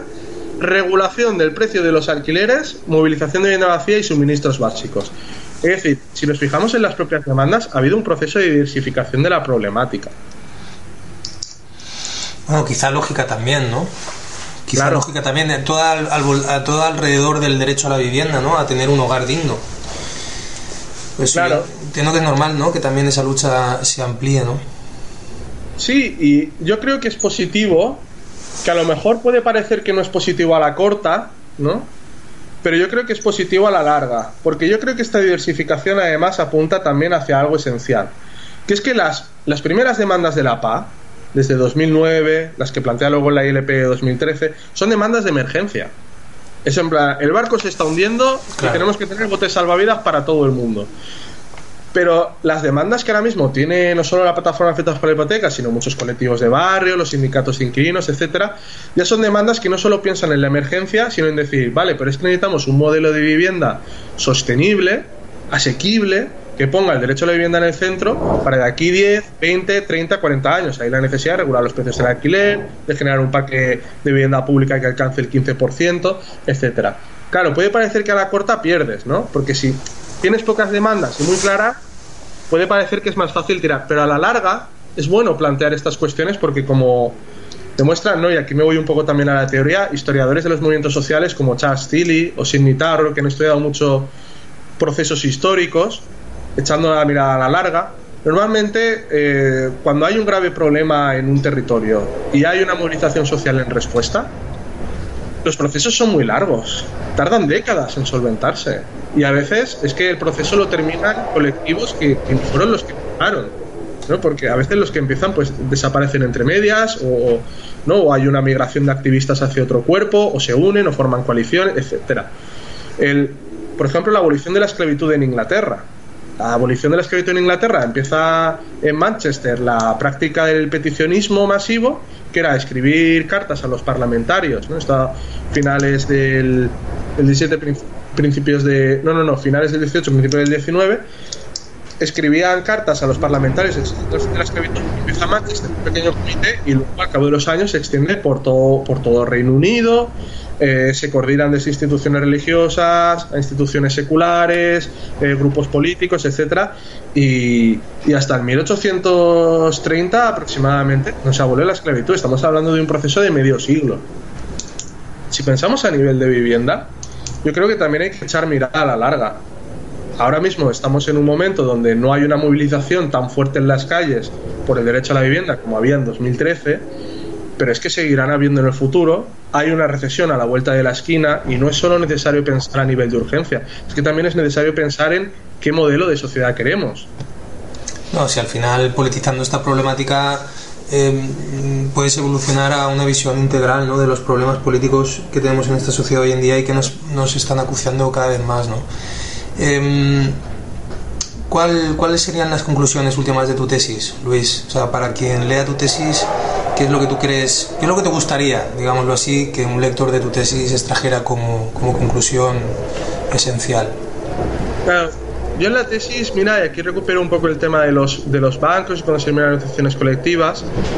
Cuando vinieron los scratches a los europeas, eh, poco después vino la defensa por una, por una ILP a nivel catalán que además se aprobó y se consiguió, ¿no? Que durante un tiempo fue cancelada por el PP porque la ¿Le recurrió al Constitucional? Sí. Pero luego el Constitucional eh, recientemente dio la razón a la PA y ahora está en activo. Eh, y esto supuso uno de los grandes éxitos de la PA. O sea, que la, digamos que sí que ha podido, la PA ha conseguido cambiar la ley hipotecaria, al menos en, la, en, la, en Cataluña. Bueno, en Cataluña también la cambiaron en, en Madrid, eh, no, perdón, en, Madrid, en Madrid no, en Madrid lo bloquearon Ciudadanos y PP, la Asamblea Regional. En, Murcia, en la Comunidad Valenciana, e incluso se han planteado intentos de cambiarla en. Se planteó una ILP en Cantabria, una ILP en Galicia, que no sé ahora mismo cómo, en, qué estado se encuentra. En Andalucía también se lo estaban pensando, plantear una ILP a nivel autonómico. Lo interesante de ese caso es que de repente, como se generó una esperanza común cambiar la ley en la que todos se podían verse reconocidos, fueran de la entidad que fueran, esto supuso también un proceso de reactivación, de nuevo de reanimación del cuerpo. Y aquí volvemos de nuevo a la idea de, sentido. Y es que al final las negociaciones colectivas fueron muy útiles al principio, por una razón, esto es, esto es un análisis que hago dentro de la tesis, no es el discurso oficial de la PA, esto es un análisis que hago en la tesis, es que las negociaciones colectivas planteaban una fragmentación de las esperanzas comunes. Porque claro, si tú eres un afectado de Bankia, tienes más esperanzas que tus compañeros de Bankia, pero no los del BVA, porque son distintas entidades, son distintos ritmos de negociación, son distintos protocolos. Pero plantear cambiar una ley permite que de repente todos tengan algo en común por lo que luchar. Mm. Y esto de nuevo es un proceso de reactivación que te hace tener esas sensaciones corporales de que eres un actor político que puedes hacer historia. De hecho, yo me acuerdo que muchos comentarios también que recojo en la tesis a este aspecto es eh, por fin volvemos a hacer temblar a los políticos, por fin volvemos a salir en, televisión, a marcar la agenda política, etcétera. Em, claro, eh, yo me acuerdo de cuando se aprobó la ILP y fue como un momento de... Nunca he visto tanta gente de, de la PA a nivel catalán eh, unido en un mismo sitio, en una acción, que fue la celebración frente al Parlamento de Cataluña cuando se aprobó por unanimidad la ILP catalana. Era un derredor de gente, de fiesta, comentarios, abrazos, alegrías. Eh, a mí me recordó, y mira, como esto es un programa de radio y no la defensa de la tesis, me permito un, poco esta licencia que yo creo que es muy dilucidadora al final, de, al final de la trilogía de Star Wars, de la primera trilogía. Cuando de repente parece que has vencido al imperio, todos estamos de celebración y parece que se acabó, ¿no? Y que ya no hay nada más, y que es el fin. Pero lo que ocurrió tras ese final cinematográfico es de repente un montón de problemas. Pues de repente jueces que dicen que no van a aplicar la ILP porque consideran que hay ciertos artículos con los, que no están de acuerdo, ¿no? Para que luego hablen de independencia judicial.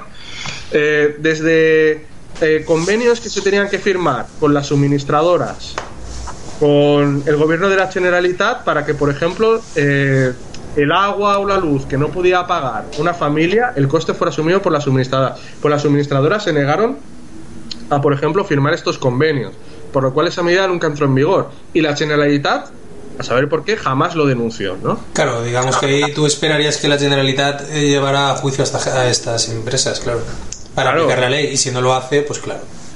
Claro, pero de repente todo eran problemas, ¿no? Luego, eh, eliminar deudas hipotecarias, porque claro, la dación en pago es competencia estatal. Entonces, en Cataluña no era exactamente dación en pago, era un proceso judicial para eliminar deudas, pero eso implicaba hacer un reglamento de cómo iba a ser ese proceso.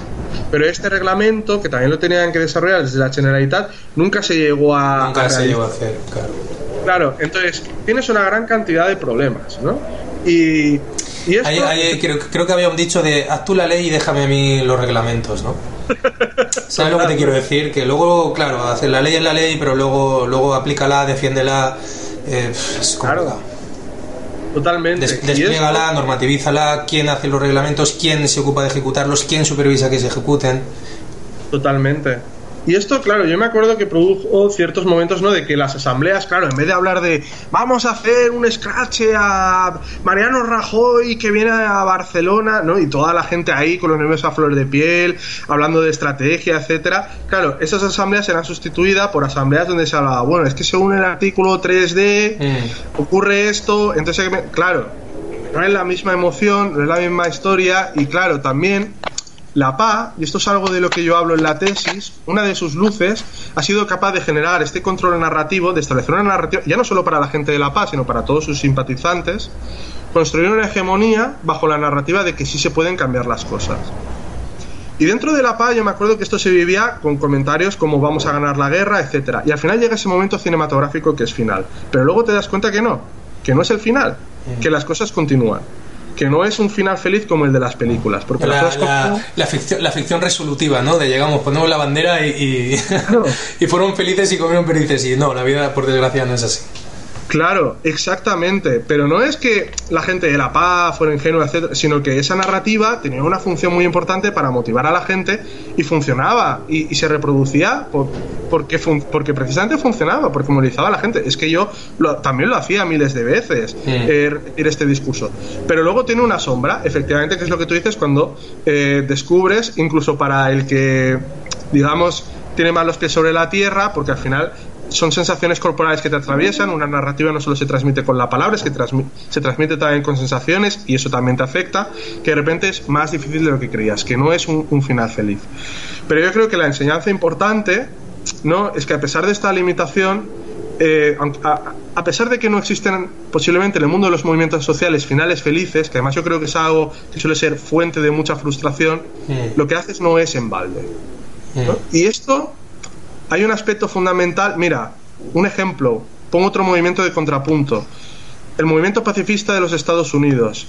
Ellos pensaban, y esto lo recoge muy bien un, politólogo llamado David Meyer, eh, ellos tuvieron la sensación durante un momento, durante la guerra de Vietnam, cuando que se disolvieron, ¿no? Una vez terminada la guerra, y su relato era que no habían conseguido nada.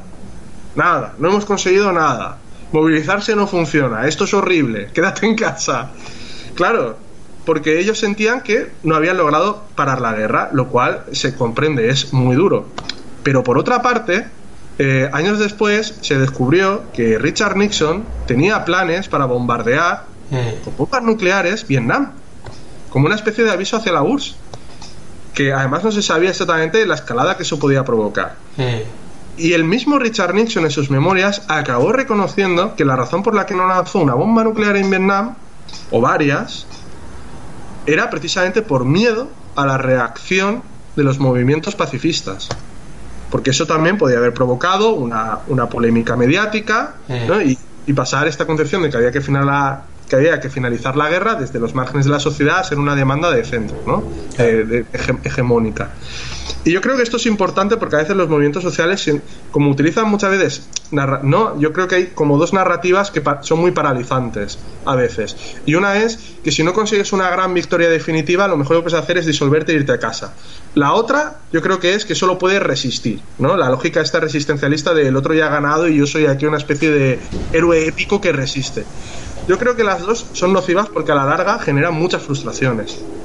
Y creo que al final que yo creo que la PA también está en este proceso de moderación de pensar, estas narrativas de que vamos a vencer son útiles, pero al mismo tiempo también tenemos que aprender a encajar momentos en los que estas victorias no cuajan como querríamos o directamente no cuajan. Y es un aprendizaje también.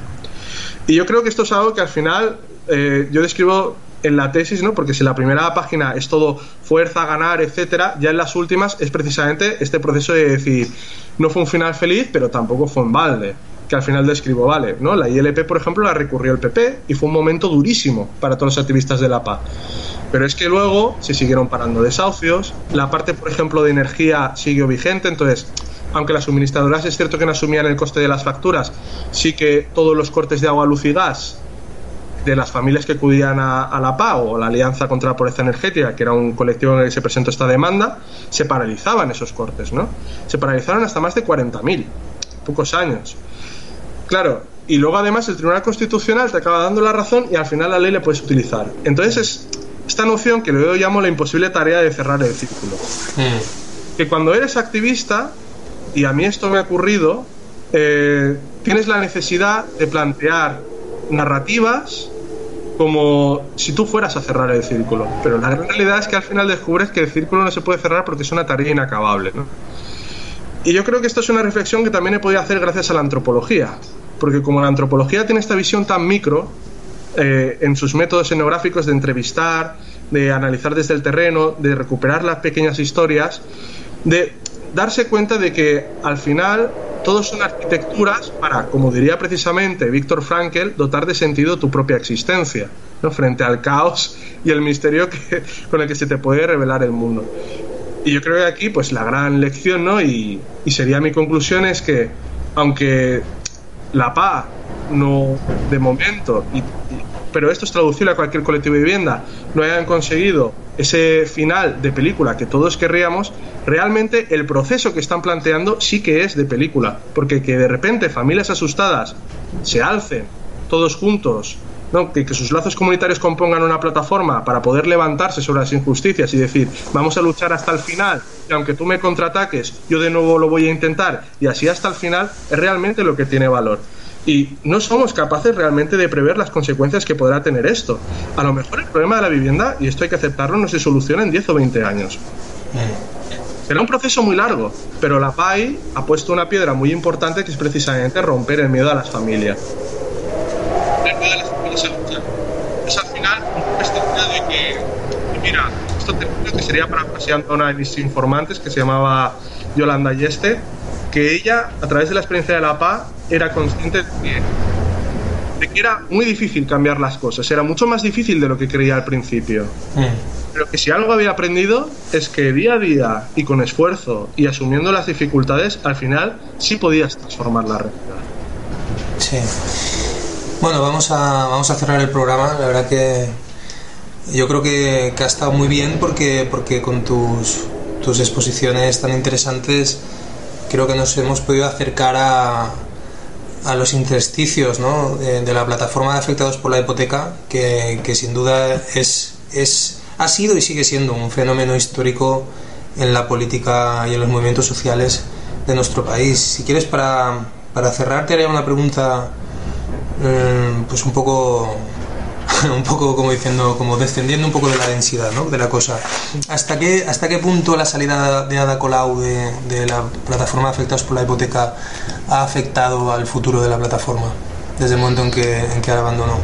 ¿Eso ha cambiado en algo o, o ahí dentro ya había un núcleo de gente que, que iba mucho más allá que Ada?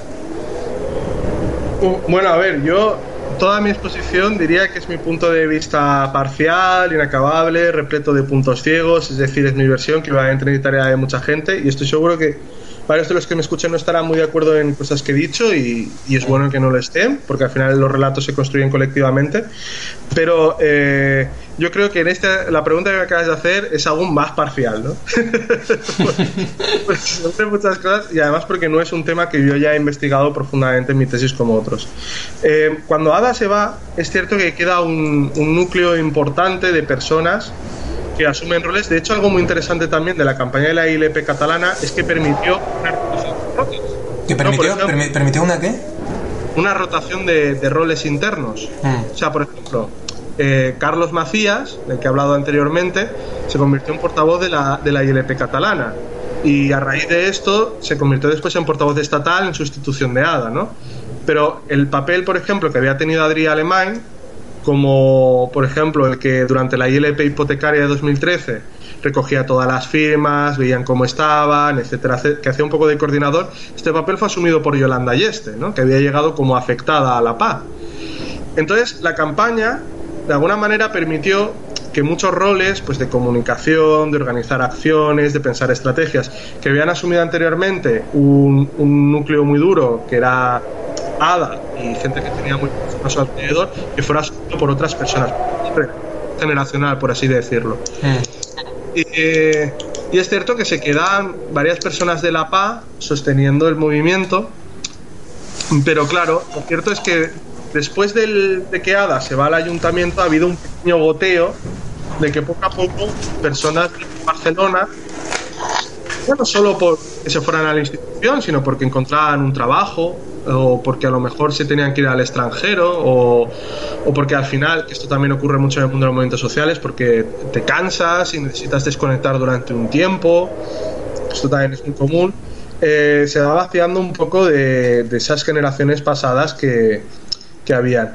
Y yo creo que esto, obviamente, pues, pues afectado a, a nivel el primero, y que es bastante obvio a nivel de visibilidad mediática, con nada había muchísima, una visibilidad que yo creo que después no se ha recuperado. Y, y luego, segundo, pues que ha tenido que haber un empoderamiento express por parte de nuevas generaciones de activistas para poder soportar el aparato de la paz, mm. que yo creo que se, se ha conseguido. Pero luego además yo creo que ha habido otra problemática que es que la pasta muy vinculada al rostro de Ada. Es que da igual que sea alcaldesa. Es, eh, esto entramos al poder que tienen los medios de comunicación. Eh, que al final encarnan causas en, individuos. porque también les, les, facilita mucho presentar los relatos como los presentan. Y yo aquí que ha habido un problema histórico que además en algunas asambleas he tratado de cómo lograr generar un perfil propio. Porque claro, antes de, dos, antes de que surgieran los municipalismos, a la PAL le resultaba muy fácil presentarse como un cuerpo apartidista. Claro, es que no se llevaban bien con los dos grandes partidos del momento, con el PP y con el PSOE. Se llevaban bien, siguen sin llevarse bien. Eh, pero claro, en un contexto en el cual hay partidos, no, ya no solo los comunes, sino también Podemos a nivel estatal, con antiguos activistas de la PA, Irene Montero, por ejemplo, y Rafa Mayoral, es que surgen de PA Madrid. Mm. Y, es que en muchos municipios ha, ocurrido igual, gente que se ha ido a Podemos o a la CUP, etcétera. Claro, en ese, en eso, en ese contexto, eh, sí que ha ocurrido de repente que cuando tú estás en una campaña de recogida de firmas, como pasa en la ILP, te dicen, pero esto es de la Colau, ¿no? O, o, que de repente vas a hacerle un scratches, esto pasó a Xavier Trías durante la, las elecciones municipales por la ILP catalana y él te dice, venís de parte de la Colau. Pero es que hay gente que lo piensa, ¿no? Que, que la PA viene, es como una extensión de Podemos o de los comunes y yo creo que eso también ha afectado a despertar a veces pues de demonios internos, ¿no? De querer pues eso, proteger la imagen de, la imagen apartidista de la PA, porque al final también ha sido algo que ha permitido como generar simpatías muy transversales. O sea, que, que yo hasta cierto punto lo, lo, comprendo, pero creo que ese ha sido un, uno de los mayores impactos que ha habido a lo largo de estos años, ¿no? Que, que así como hay una posición muy clara de la PA frente a partidos como PP o PSOE o Ciudadanos, el posicionamiento con Podemos o con los comunes siempre ha resultado complicado, ambiguo y una fuente de conflictos internos, lo cual a lo mejor no está mal, porque a lo mejor precisamente esos conflictos o a veces esos, esos roces o esos debates que se generan es precisamente porque están apuntando a que hay un debate que no está resuelto y que se tiene que tener. Y que si no lo cierra la PA es que seguro que lo, lo heredarán otros movimientos sociales, porque el sindicato de inquilinos, si tú también lo miras, les, les ocurre más o menos lo mismo. Lo que pasa es que no, bueno, no querría hablar por ellos, ¿no? Pero no parece que, que, sea un movimiento que esté tan preocupado por esa cuestión como lo es la PA, porque efectivamente, claro, eh, yo creo que aquí volvemos a, la pregunta inicial que es la figura de Ada. Mm, yo no sé si. No, sé si eh, dentro de la PA habrá gente que a lo mejor se habrá decepcionado con, con Ada como alcaldesa porque a lo mejor esperaban que tuviera la varita mágica para solucionar instantáneamente todos los problemas de vivienda en Barcelona. Creo que por lo que yo he podido o recuerdo, Ada sí que ha avanzado en esa cuestión en Barcelona, pero probablemente, claro, no, no tenga todas las competencias como alcaldesa para acabar con el problema, ¿no? Eh, ha generado desafección en sus antiguos compañeros y compañeras. En algunos sí, en otros no. Hay toda una pluralidad de temas, fíjate, porque, mira, yo recuerdo cuando Ada dijo que se iba de La Paz, que la gente literalmente lloraba. Lloraba, claro. Lloraba en la asamblea. O sea, yo también me emocioné mucho porque, claro, de repente se va esa cara visible que había inspirado a, a muchísima gente, ¿no? Eh, y, y, me acuerdo incluso de un, de un hombre que se, llamó, se llamaba Tony Galvez que se puso a recitarle un poema a Ada en medio de la asamblea, lo cual fue pues, un momento muy bonito que de alguna manera destensó. Y, y otro de mis participantes, por ejemplo, eh, que se llamaba Francisco, Francisco Hurtado, que era afectado por la Caixa, junto con Yolanda y este me reconocieron que uno de los momentos más bonitos en su vida fue cuando Ada llegó a alcaldesa. Uh -huh. ¿no? Porque Dios era como ¿no? esta mujer que nos, que nos ha defendido, que nos ha ayudado, que nos ha empoderado para valernos por nosotros mismos, de repente lo vemos en una posición de poder, ¿eh? pues qué maravilla, ¿no?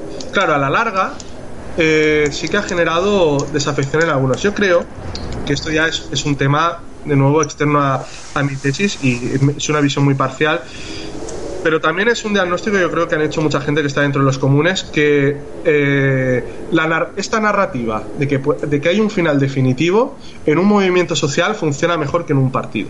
Totalmente. Porque, porque en un movimiento social eh, tú rindes cuentas a una asamblea y los, el, y los de la asamblea son tus compañeros, por así decirlo. Es decir, como que todos vais en el mismo barco, sufrir las mismas penurias y celebráis las mismas victorias.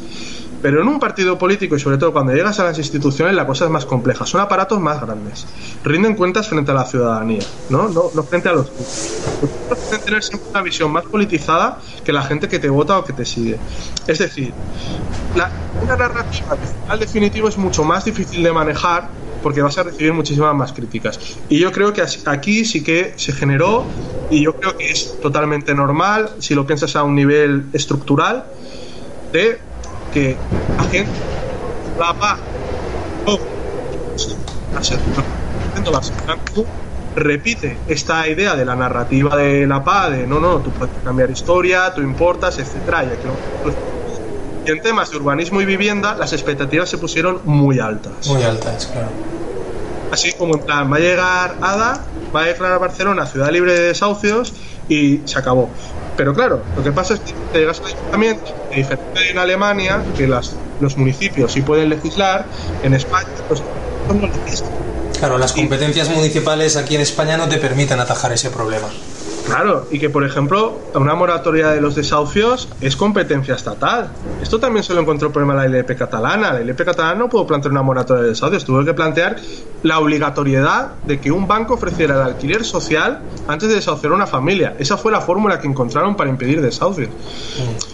Claro, pero la institución es aún más nivel. Y, ya no solo las dificultades que notas a nivel competencial, sino algo que, por cierto, yo es un análisis político que yo creo que en Estados Unidos, por ejemplo, hay estudios, yo creo que en España se tendrían que hacer más sobre el papel que ejercen las burocracias dentro de las instituciones, porque cuando hablamos de política nos quedamos mucho en el cargo electo, en el partido, porque es lo que sale, ¿no? Es como que los medios le han dotado como de cierto glamour, también con las series actuales, pero es que dentro de instituciones, como puede ser un ayuntamiento, hay unos cuerpos de técnicos y de burocráticos que tienen un poder inmenso para hacer las políticas públicas en la ciudad, y eso es invisible. Y eso es invisible, y tú sabes que yo he tenido esa experiencia de estar ahí de político en ayuntamiento y eso daría para un programa entero. Claro. O sea, eso es una cuestión que la gente no es consciente de eso. O sea, efectivamente. Claro, y, los medios no hacen ningún esfuerzo tampoco por visibilizarlo porque no entra dentro de los relatos que tienen construidos, de hecho que es entre personas, como no, porque los medios de comunicación al final hablan de política como quien te habla de una serie. Sí, como si fuera un, como si fuera un culebrón. Claro, pero es más complicado. Y entonces ahí yo creo que se ha habido desafección por parte de, de algunas personas provenientes de la, de, la PA de, no, pues eh, Ada no ha hecho todo lo que ha prometido, intenta cooptar a la PA, intenta que la PA, no, de alguna manera simplemente le dé la razón en todo. Me parece que yo creo que la PA, ¿no? y ahí de nuevo me remito a la idea de asamblea, y tampoco querría ser dogmático en esto, ¿eh? no quiero decir que la asamblea sea como la solución a todos nuestros problemas y que sea algo traducible a cualquier realidad, yo no lo creo. Pero creo que en el contexto de la PA sí que era un mecanismo muy certero eh, a través de procesos colectivos se llegó como a la idea de que la posición que tenía que tener la PA frente al ayuntamiento a nivel de sujeto, ¿eh? colectivo. Otra cosa es lo que pensé cada uno a nivel individual, que claro, mm. la gente tiene. Pero a nivel de sujeto colectivo había que hacer balances ponderados. Y que lo que había que hacer era tener la capacidad de, por ejemplo, eh, aplaudir por la mañana que el ayuntamiento hiciera algo bien, como personarse en un desahucio para intentar paralizarlo, y por la tarde criticar una política pública de creación de parque de vivienda que se considerara insuficiente, por la razón que fuera, ¿no?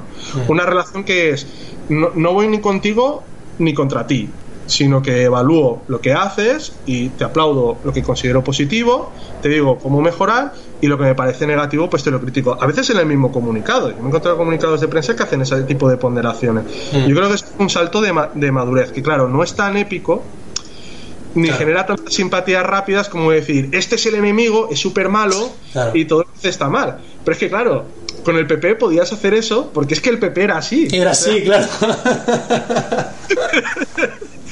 pero con, con, los comunes yo creo que esto a lo mejor hay gente que no está de acuerdo, pero yo creo que ha sido diferente y creo que ha hecho algunas cosas positivas. Mira, yo te repito este mismo discurso, por ejemplo, a nivel concreto. A nivel positivo, yo creo que lo más positivo que ha hecho el Ayuntamiento de Barcelona es la creación de un equipo de prevención de desastres que se llama la SIFO.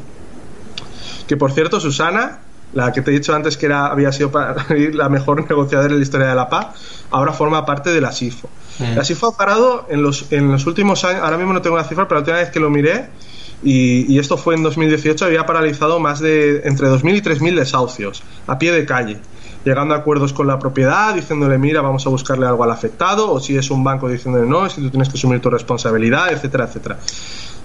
Y, ha sido un cuerpo magnífico, no solo porque ha conseguido resultados cuantitativos, sino porque yo creo que ha hecho algo muy importante a nivel de la administración, que es demostrar que a la administración también le importa el afectado. Porque algo muy triste de un desahucio es que la persona afectada, cuando baja a la calle, se encuentra un abogado que viene por parte de la propiedad, unos Mossos que vienen a tirarle a favor de la propiedad, un cerrajero que viene también por la propiedad. ¿Sabes? O sea, y, y, estás solo, claro. Claro, y de repente que esté ahí alguien del ayuntamiento y te diga, no, vamos a velar por ti, te vamos a ayudar, que te defiende, tal.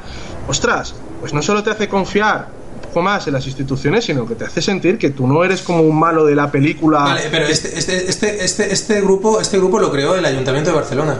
Lo creó el Ayuntamiento de Barcelona y lo creó Ada Colau. Claro, digamos que ahí, digamos que ahí lo que se está haciendo es, bueno, toda esa gente que lo van a desahuciar, pero que no ha buscado el apoyo de la paz, porque hay mucha gente que lo hace, evidentemente. eh, como tenemos la información institucional de dónde se van a hacer los desahucios, entonces al menos mando a un comando ahí de choque de última hora a ver si en el último momento se solucionan cosas con todo el know-how adquirido de lo que se puede hacer en esos momentos, porque hay muchos recursos que la gente igual no, no sabe. Ir ahí e intentar hacer algo, coño, pues algo es algo, ¿no? Eso está muy bien.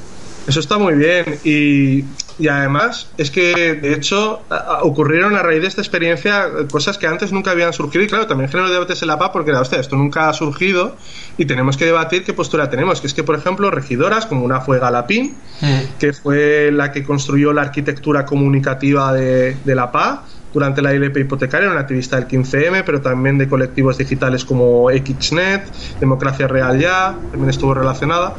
Eh, Galapín acabó siendo regidora de, Ciudad Bella. Y, y Galapín tuiteaba dónde iban a haber desahucios. Ya ves, ¿eh? Para que la gente se personara, los colectivos de la ciudad, ¿sabes? A lo mejor desahucios que no conocía los colectivos, ella los tuiteaba.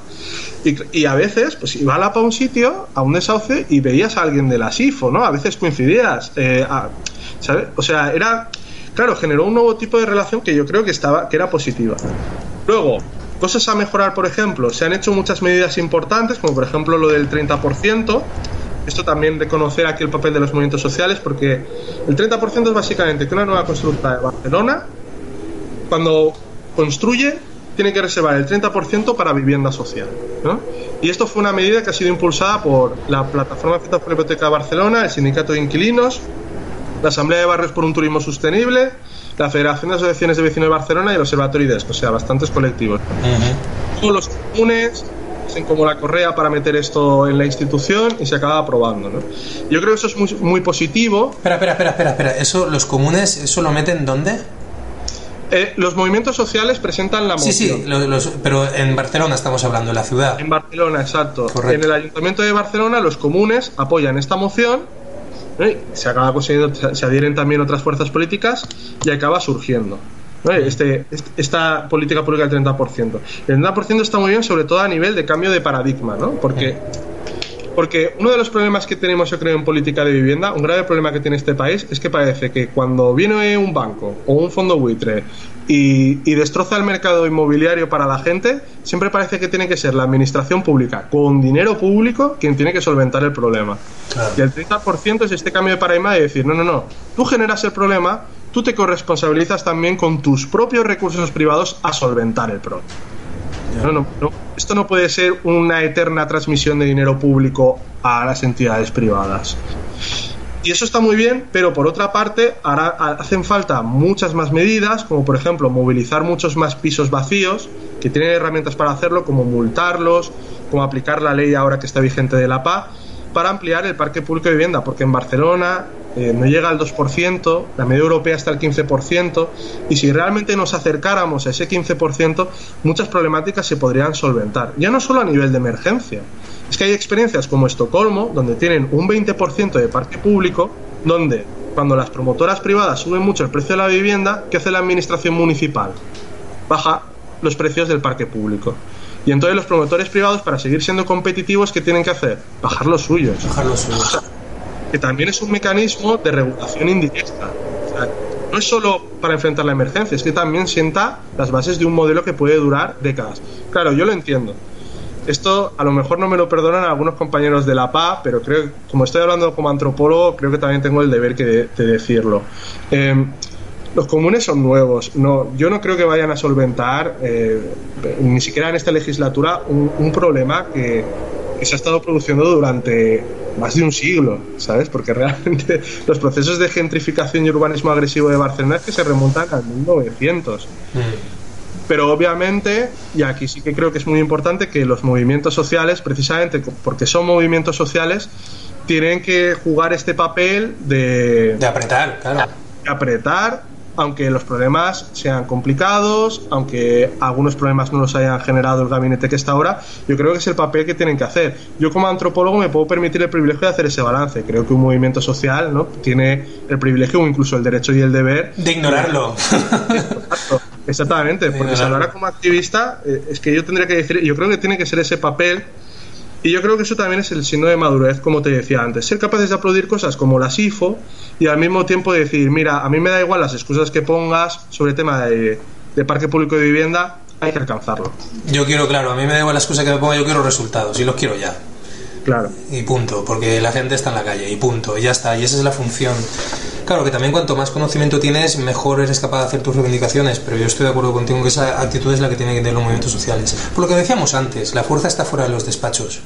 Si es que precisamente si tú tienes unos movimientos sociales muy muy potentes, estás posibilitando que lo que a mí me gusta llamar cariñosamente nuestros hijos de puta ahí dentro, es decir, esos políticos que están dentro de la institución, que sí que son sensibles a las presiones populares, porque supuestamente en su discurso recogen que son las demandas populares y las mayorías sociales lo que ellos defienden, bueno, perfecto, pues si tú apretas, cuanto más apretas, eh, más posibilidades tienes de que, de que esos supuestos hijos de puta tuyos entre comillas y cariñosamente, puedan lograr resultados. Ya no solo que ellos estén convencidos, porque probablemente lo estén, sino que se acuerden, porque esto ya te lo digo también por experiencia, cuando estás ahí dentro, te topas, pues mira, ya no solo con los rivales políticos, sino como tú muy bien has dicho antes, te topas con todo un aparato técnico, administrativo y burocrático que es extremadamente duro, mucho más duro de lo que la gente se cree. Es decir, para llegar a hacer cosas muchas veces tienes que sortear una jungla de obstáculos que el último de ellos y el menos importante es tu opositor político, ese que te muerde las piernas en los plenos, ese al final es el de menos, ¿no? Como aquel que dice. Los, los problemas son muchos otros. Por eso, eh, fuera el poder popular y el músculo popular debe de ser fuerte, ¿no? Esa es una de las primeras cosas que yo entendí en cuanto entré en la institución, que en realidad cuando entres en la institución tú solo puedes hacer lo que ya está en la mente de la gente.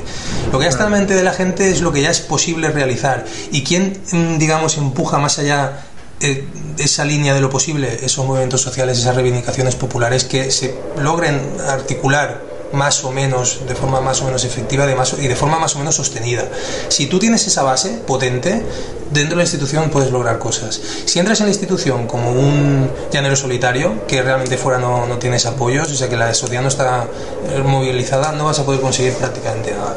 Y por eso me interesaba hacer este programa, por eso creo que la PA es un ejemplo modélico, ¿no? A pesar de que pueda tener eh, pues sombras o deficiencias, pero más que nada porque la hacen los humanos y los humanos pues somos así de, de, imperfectos, ¿no? De luces y de sombras. Pero sin duda que es un caso modélico y ha sido un honor tenerte aquí como antropólogo atrapado en esa realidad enamorada, ¿no? que quizás sea la forma más inteligente y a lo mejor honesta de hacer antropología, ¿no? Es decir, no verlo desde fuera el caso que estudias como en una cubeta, o sea, en una cubeta o en una probeta de, de, laboratorio, sino con la honestidad de implicarte en el objeto de estudio. No sé, yo esto creo que es todo, todo también un tema antropológico, ¿no? En la relación con el, con el objeto de estudio. espero, espero que el tribunal de tesis lo vea igual que tú, ¿eh? Yo creo, yo creo que sí, porque además de lo que he podido jugar tu tesis con el tiempo que le ha tenido a mano, eh, alternas muy bien la casuística con las referencias con las referencias, digamos, de marcos teóricos, cognitivos y con todas las tesis que tú vas desplegando. O sea que yo creo que eso, yo creo que eso está claro. Eh, sin duda que va a ser cum laude, yo ya apuesto por ello. Eh, me invitarás a una cerveza, voy a, voy a, voy a aprovecharme. si, si, tienes cum laude, me, me, invitas tú a una cerveza.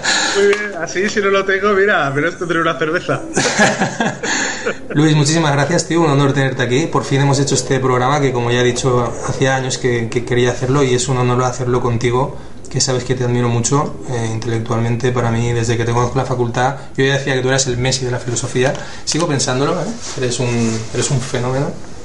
Así que nada, ha sido un honor tenerte aquí y muchísimas gracias. Yo termino diciendo que también te he admirado mucho a ti, ya no solo por el bagaje que tienes, sino porque creo que haces algo que, que, en realidad yo, yo, sería incapaz, ¿no? Que es poder meterte en una jungla muy, muy complicada como, como es la institución y poder salir airoso. te, lo, te, lo, digo de... No, no, no, te lo, te lo digo de verdad, porque creo que una de las, de las cuestiones que también se tendrían que plantear a nivel de, modelo político es que tenemos unas instituciones que son muy duras para la gente que quiere transformar la realidad.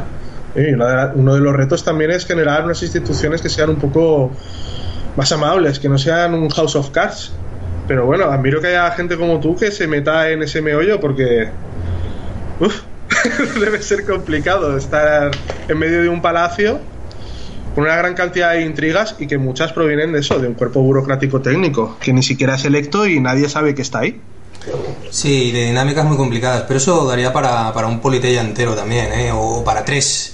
Es decir, eso es un tema complicado. En cualquier caso, si yo he salido más o menos airoso, no va a haber un tribunal que lo dictamine como, como tu tesis. Así que te deseo mucha suerte, Luis. Y a los, los oyentes de Politeya, eh, pues confío en que, en que os haya servido el programa de, hoy como tantos otros, ¿no? para conocer mejor la realidad y para pensar mejor nuestra realidad sociopolítica. Así que un abrazo a todos y hasta la próxima. Muchas gracias, un abrazo.